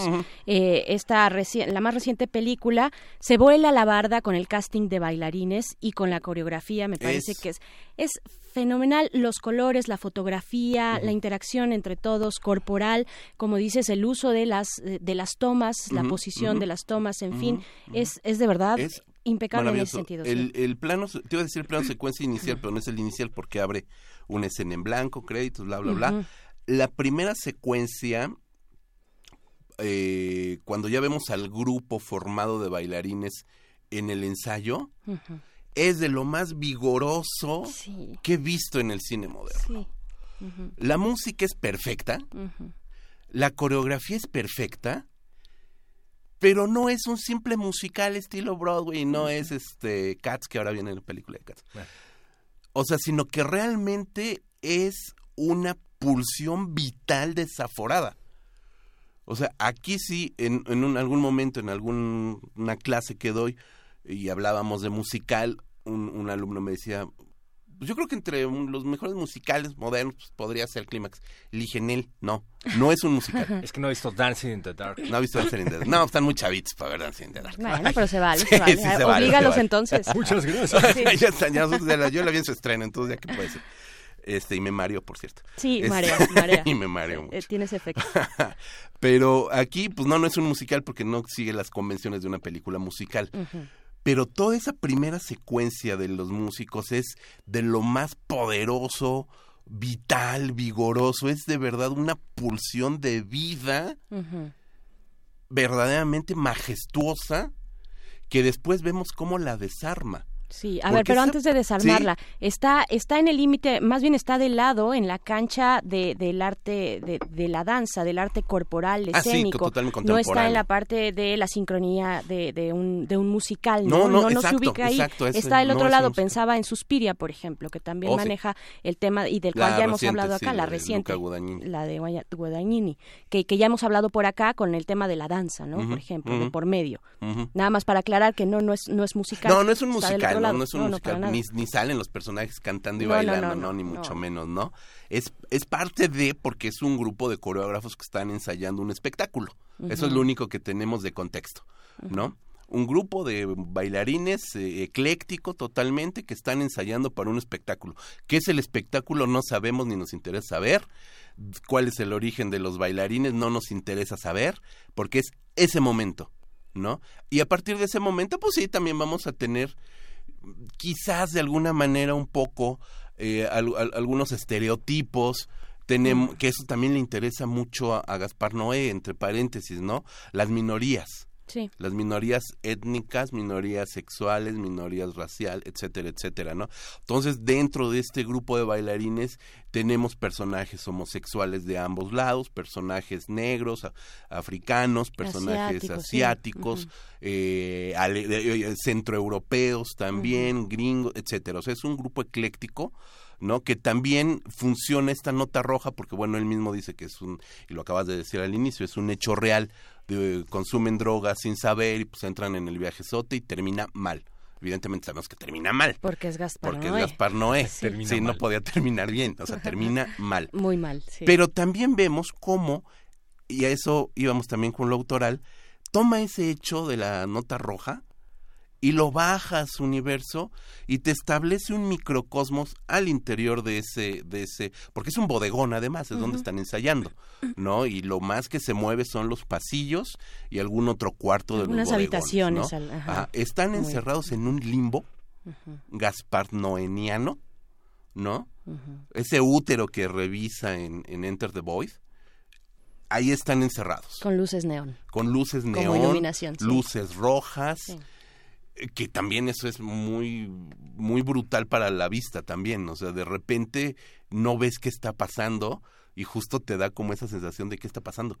Y de repente ves el cuadro de cabeza, de cabeza literal, volteas sí. de cabeza, porque no, no la han visto, y a veces lo sitúa arriba para que veas el baile desde arriba, desde abajo, desde todos los ángulos, y cómo va destartalando este microcosmos para enseñarnos lo más putrefacto de las vísceras que hay al interior de la sociedad, del ser humano.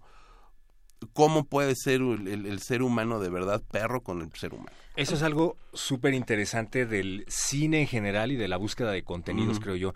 Tomando en cuenta un comentario que hacen en Twitter aquí. El Zarco Uno de dice- muchos, ¿eh? Uno de muchísimos, Sí. dice el Sí, no, pues sí. que muchas personas se salieron a media película cuando fue a verla. No especifica qué película, pero me imagino que cualquiera de Cualquiera ese te efecto. sales a la mitad. Pero también creo que en ese sentido depende del tipo de contenido que tú como espectador estés buscando. A lo mejor todavía hay personas que llegan al cine y dicen, ¿qué vemos? De pues esa, Marín, y no tienen ni idea de quién Ajá. la dirige ni el contexto y está bien y se Sí, meten se a vale. y, y se espantan, ¿no? Se espantan. Pero si tú vas a ver una película de Gaspar Noé en general, sabes también a qué te estás exponiendo. Si yo voy a ver una película que, por decir un ejemplo, que es crudísima, Mártires, Oh, sí, cómo no. Pascal quiero ver Lugui. yo quiero ver a Pascal a Pascal Lugui para que me haga sentir crudo para que me haga sentir nauseabundo para que me haga sentir mal y para que luego yo salga y diga wow qué qué viaje me ¿Qué hizo vi? sentir este Sí. director pero Sí, sí, sí. en ese Wow, sentido estoy vivo y la vida Ah, sí, sobre- puede no ser así. Ajá, y mi vida no es tan mala. No es tan exacto. mala, exacto. en ese sentido hasta qué punto puede o no depender Sí, sí, del sí. espectador no Sí, por supuesto. Y mira, ahorita estás sentando muchos franceses. Los franceses sí se les va Se la les cuerda. bota de ¿eh? pronto, sí. Sí, sí, sí. Los franceses, este,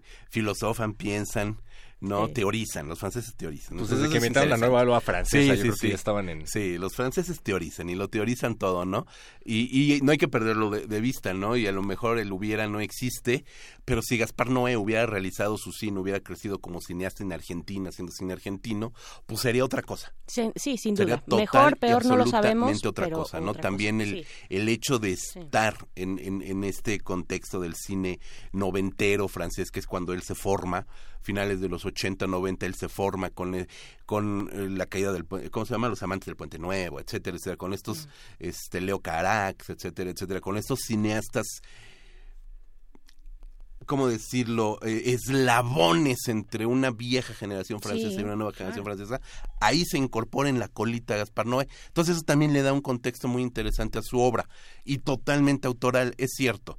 Quienes más o menos nos gusta el cine y algo sabemos de cine, si dices una película de Gaspar Noé, pues ya vas a verla sobre tu conciencia, ¿no? sobre tu propio riesgo Ajá. Y mucha gente, porque conozco mucha gente que no le gusta a Gaspar Noé, pero la van a ver. Claro. ¿No? Porque saben que se van a encontrar con algo para destrozar. Creo que Clímax es, es la película mejor tratada de, de, de Gaspar Noé, porque es una película más... se va a escuchar raro, pero en cierto sentido es más digerible. Es una película más digerible porque sí te da puntos de apoyo, ¿no? Sí te da puntos de apoyo. Hay una lógica, algo que tiene mucho Gaspar Noé en sus películas, eh, en Love, en Enter the Voice sobre todo. Este, son esas dos películas en específico son muy surreales. Hay una cuestión muy surrealista, hay una cuestión muy onírica, onírica pesadillesca, por supuesto. ¿no? Eh, solo contra todos, irreversibles, son durísimas, pero muy naturalistas. El manejo es muy naturalista.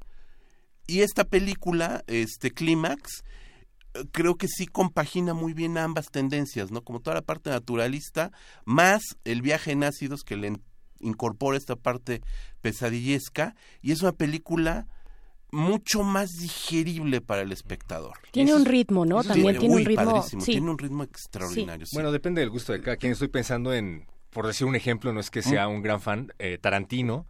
Hubo Ajá. personas que terminaron odiando a Tarantino cuando empezó a tender a este cine más eh, grandilocuente, más Ajá. hollywoodense, más oscareable. Ajá. Con respecto al cine que hacía al inicio, que es un poquito más eh, enclaustrante, más eh, minimalista, por así decirlo, más pequeño, y lo terminaron odiando. A mí me gusta más el Tarantino del inicio. Habrá quien le guste más el Tarantino hollywoodense, que es un poquito más digerible, ¿no? En ese sentido, supongo que depende de los gustos de cada quien, pero ¿qué tan bueno es eso? Eso depende de la evolución de un director, ¿no? Pues sí, creo que todos los directores, este... O, o se vio obligado a volverse digerible. Pues no, no creo, no, no creo. No creo que algo creo. lo obligue como tal, ¿no? No, no creo que lo obligue en el nada, ¿no? en el que está. En todo caso, se hubiera visto obligado con, eh, después de hacer Irreversible, con el éxito que tuvo, porque fue una película muy exitosa, taquilleramente muy exitosa también, o sea, dentro del, dejando el- la historia, la narrativa, la violación, dejando todo eso de lado, fue una película que funcionó muy bien eh, en cuanto a premios, en cuanto a festivales, en cuanto a crítica, en cuanto a taquilla. Después de eso creo que sí hubiera tenido cierta, ¿cómo decirlo?, obligación de irse un poco por ahí y presenta Enter the que, es este, que se tarda siete años en hacer. No la realiza de inmediato. Pasan siete años sin, sin película de Gaspar Noé y cuando regresa, no regresa con Irreversible 2, regresa con una cosa totalmente extraña, surrealista, la más difícil de su obra, puntos de vista en subjetiva, dos horas y media, que mucha gente le dijo que esto era una puerilidad, ¿no? Y hay notas que hablan de, de lo pueril que puede ser Gaspar Noé. A lo mejor lo consideran un cineasta berrinchudo también, que hace lo que quiere. Pues está bien, es parte de ser autor. Sí. A final de cuentas, es parte de ser autor. Lo es. ¿Qué viene después de Clímax? No sé. No, no, creo que no nos años de espera, cinco años de espera. Sí, no, probablemente. no, no, sí, probablemente. Ajá. No, y no, y no creo que sin que Clímax, que es muy digerible, que es una película muy disfrutable, que es una película muy vital, no creo que eso signifique que se vaya hacia el lado de la luz. No creo. Ujú. Ojalá que no. Que se quede en el lado luminoso del neón. Exacto. Ahí, que, que se quede ahí. Bueno, Ojalá pues que no, porque directores del lado de la luz ya hay muchísimos, ¿no? También necesitamos de la ese luz tipo neón, de cine ahí. underground que nos Sí. haga, Sí. como dices, Sí, no pierde, la, no ¿no? pierde la esencia Onder, ¿eh? Bien, pues José Luis Ortega, fundador y editor de la revista Cinefagia, gracias por venir y hablarnos de Gaspar Noé. Ahí está la invitación, si es que tienen acceso a eh, Netflix, ahí está desde hace ya un par de semanitas, pues bueno, eh, y quieren quieren pasar ese trago, pues eh, vean vean a- el trabajo más reciente de Gaspar Noé Clímax. Te dejamos, José Luis, eh, pues ahí con todos los mensajes que están en redes sociales y pues ahí, este, nada más, pues chécalos. Ahí te avientas ¿no? el tiro. Ahí te avientas el tiro. Muchísimas gracias. Y bueno, si tú no eres fan de Gaspar Noé y te gustan las películas un poco más digeribles y te gusta ir al cine a divertirte y no a padecer, pues puedes ir a ver Grease Vaselina al Autocinema Coyote. Hablando de esto, ya tenemos ganador del pase para ver Vaselina el próximo domingo 6. Se trata de Yuriko Martínez Jau. Muchísimas felicidades, Yuriko. Platícanos tu experiencia y Vamos con música. Vamos con música. Una complacencia que vas a leer tú. Ah, es el himno. Tenemos que ponernos de pie porque viene el himno. Pegasus Fantasy, el intro de Saint Seiya, mejor conocido como Los Caballeros del Zodíaco. Es una complacencia, desde luego, porque es viernes, pero para Gaby Maya, nuestra invitada de las 7 de la mañana, especialista en manga y anime, se la dedicamos y corre a cargo esta versión de Maureen Barba, que es el vocalista oficial de series como Caballeros, Caballeros del Zodiaco, como sí. Dragon Ball Z y que todos extrañamos en la última versión de Dragon Ball Super. Ya voy a parar de ñoñar. Escuchemos de pie. Muchísimas gracias, José Luis. No, hombre, un gustazo, abrazos.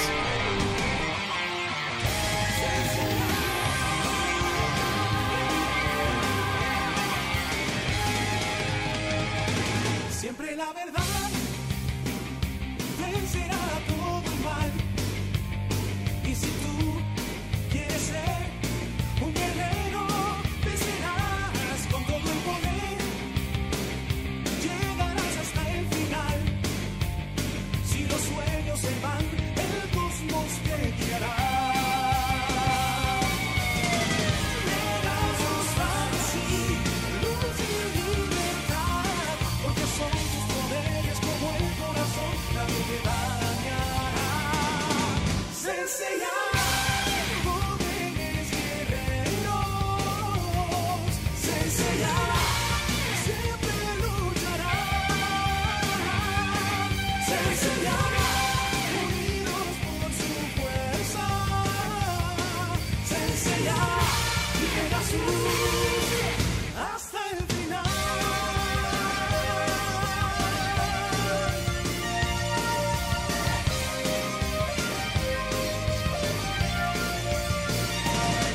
convicción,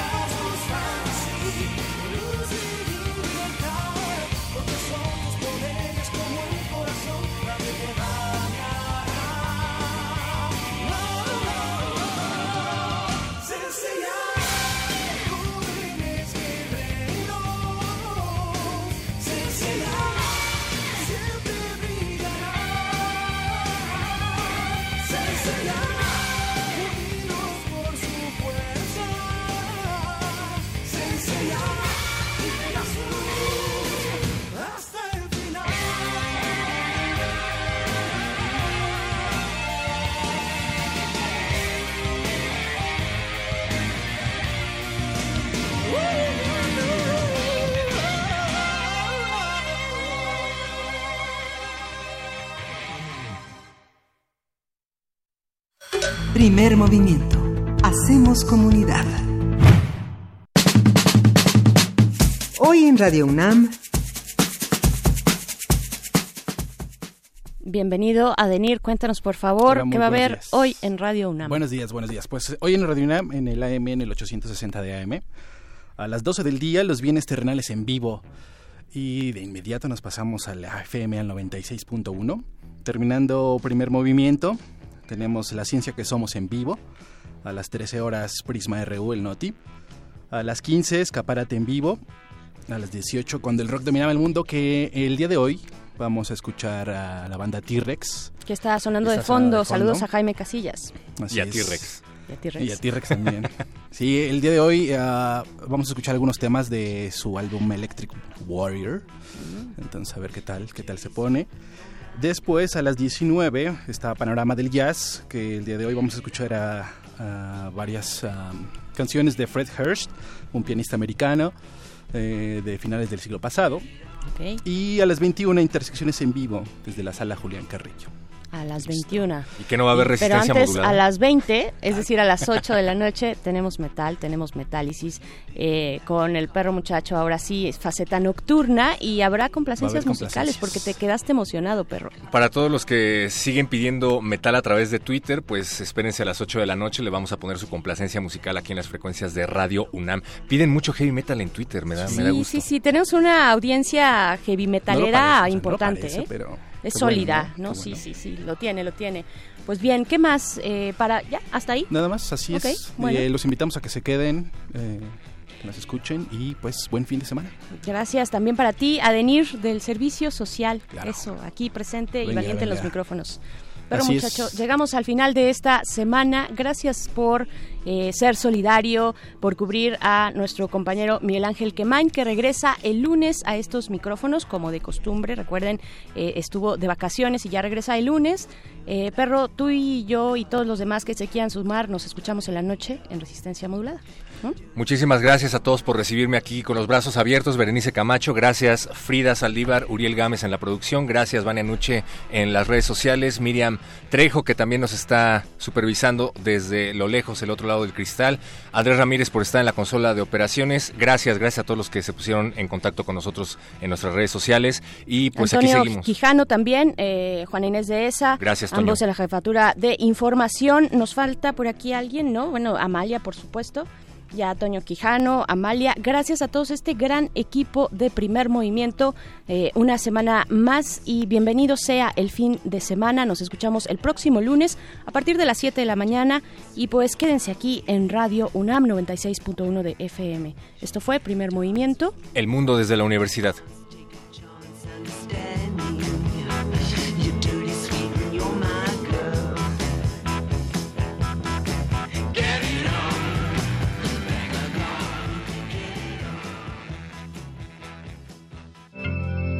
Radio UNAM presentó Primer Movimiento.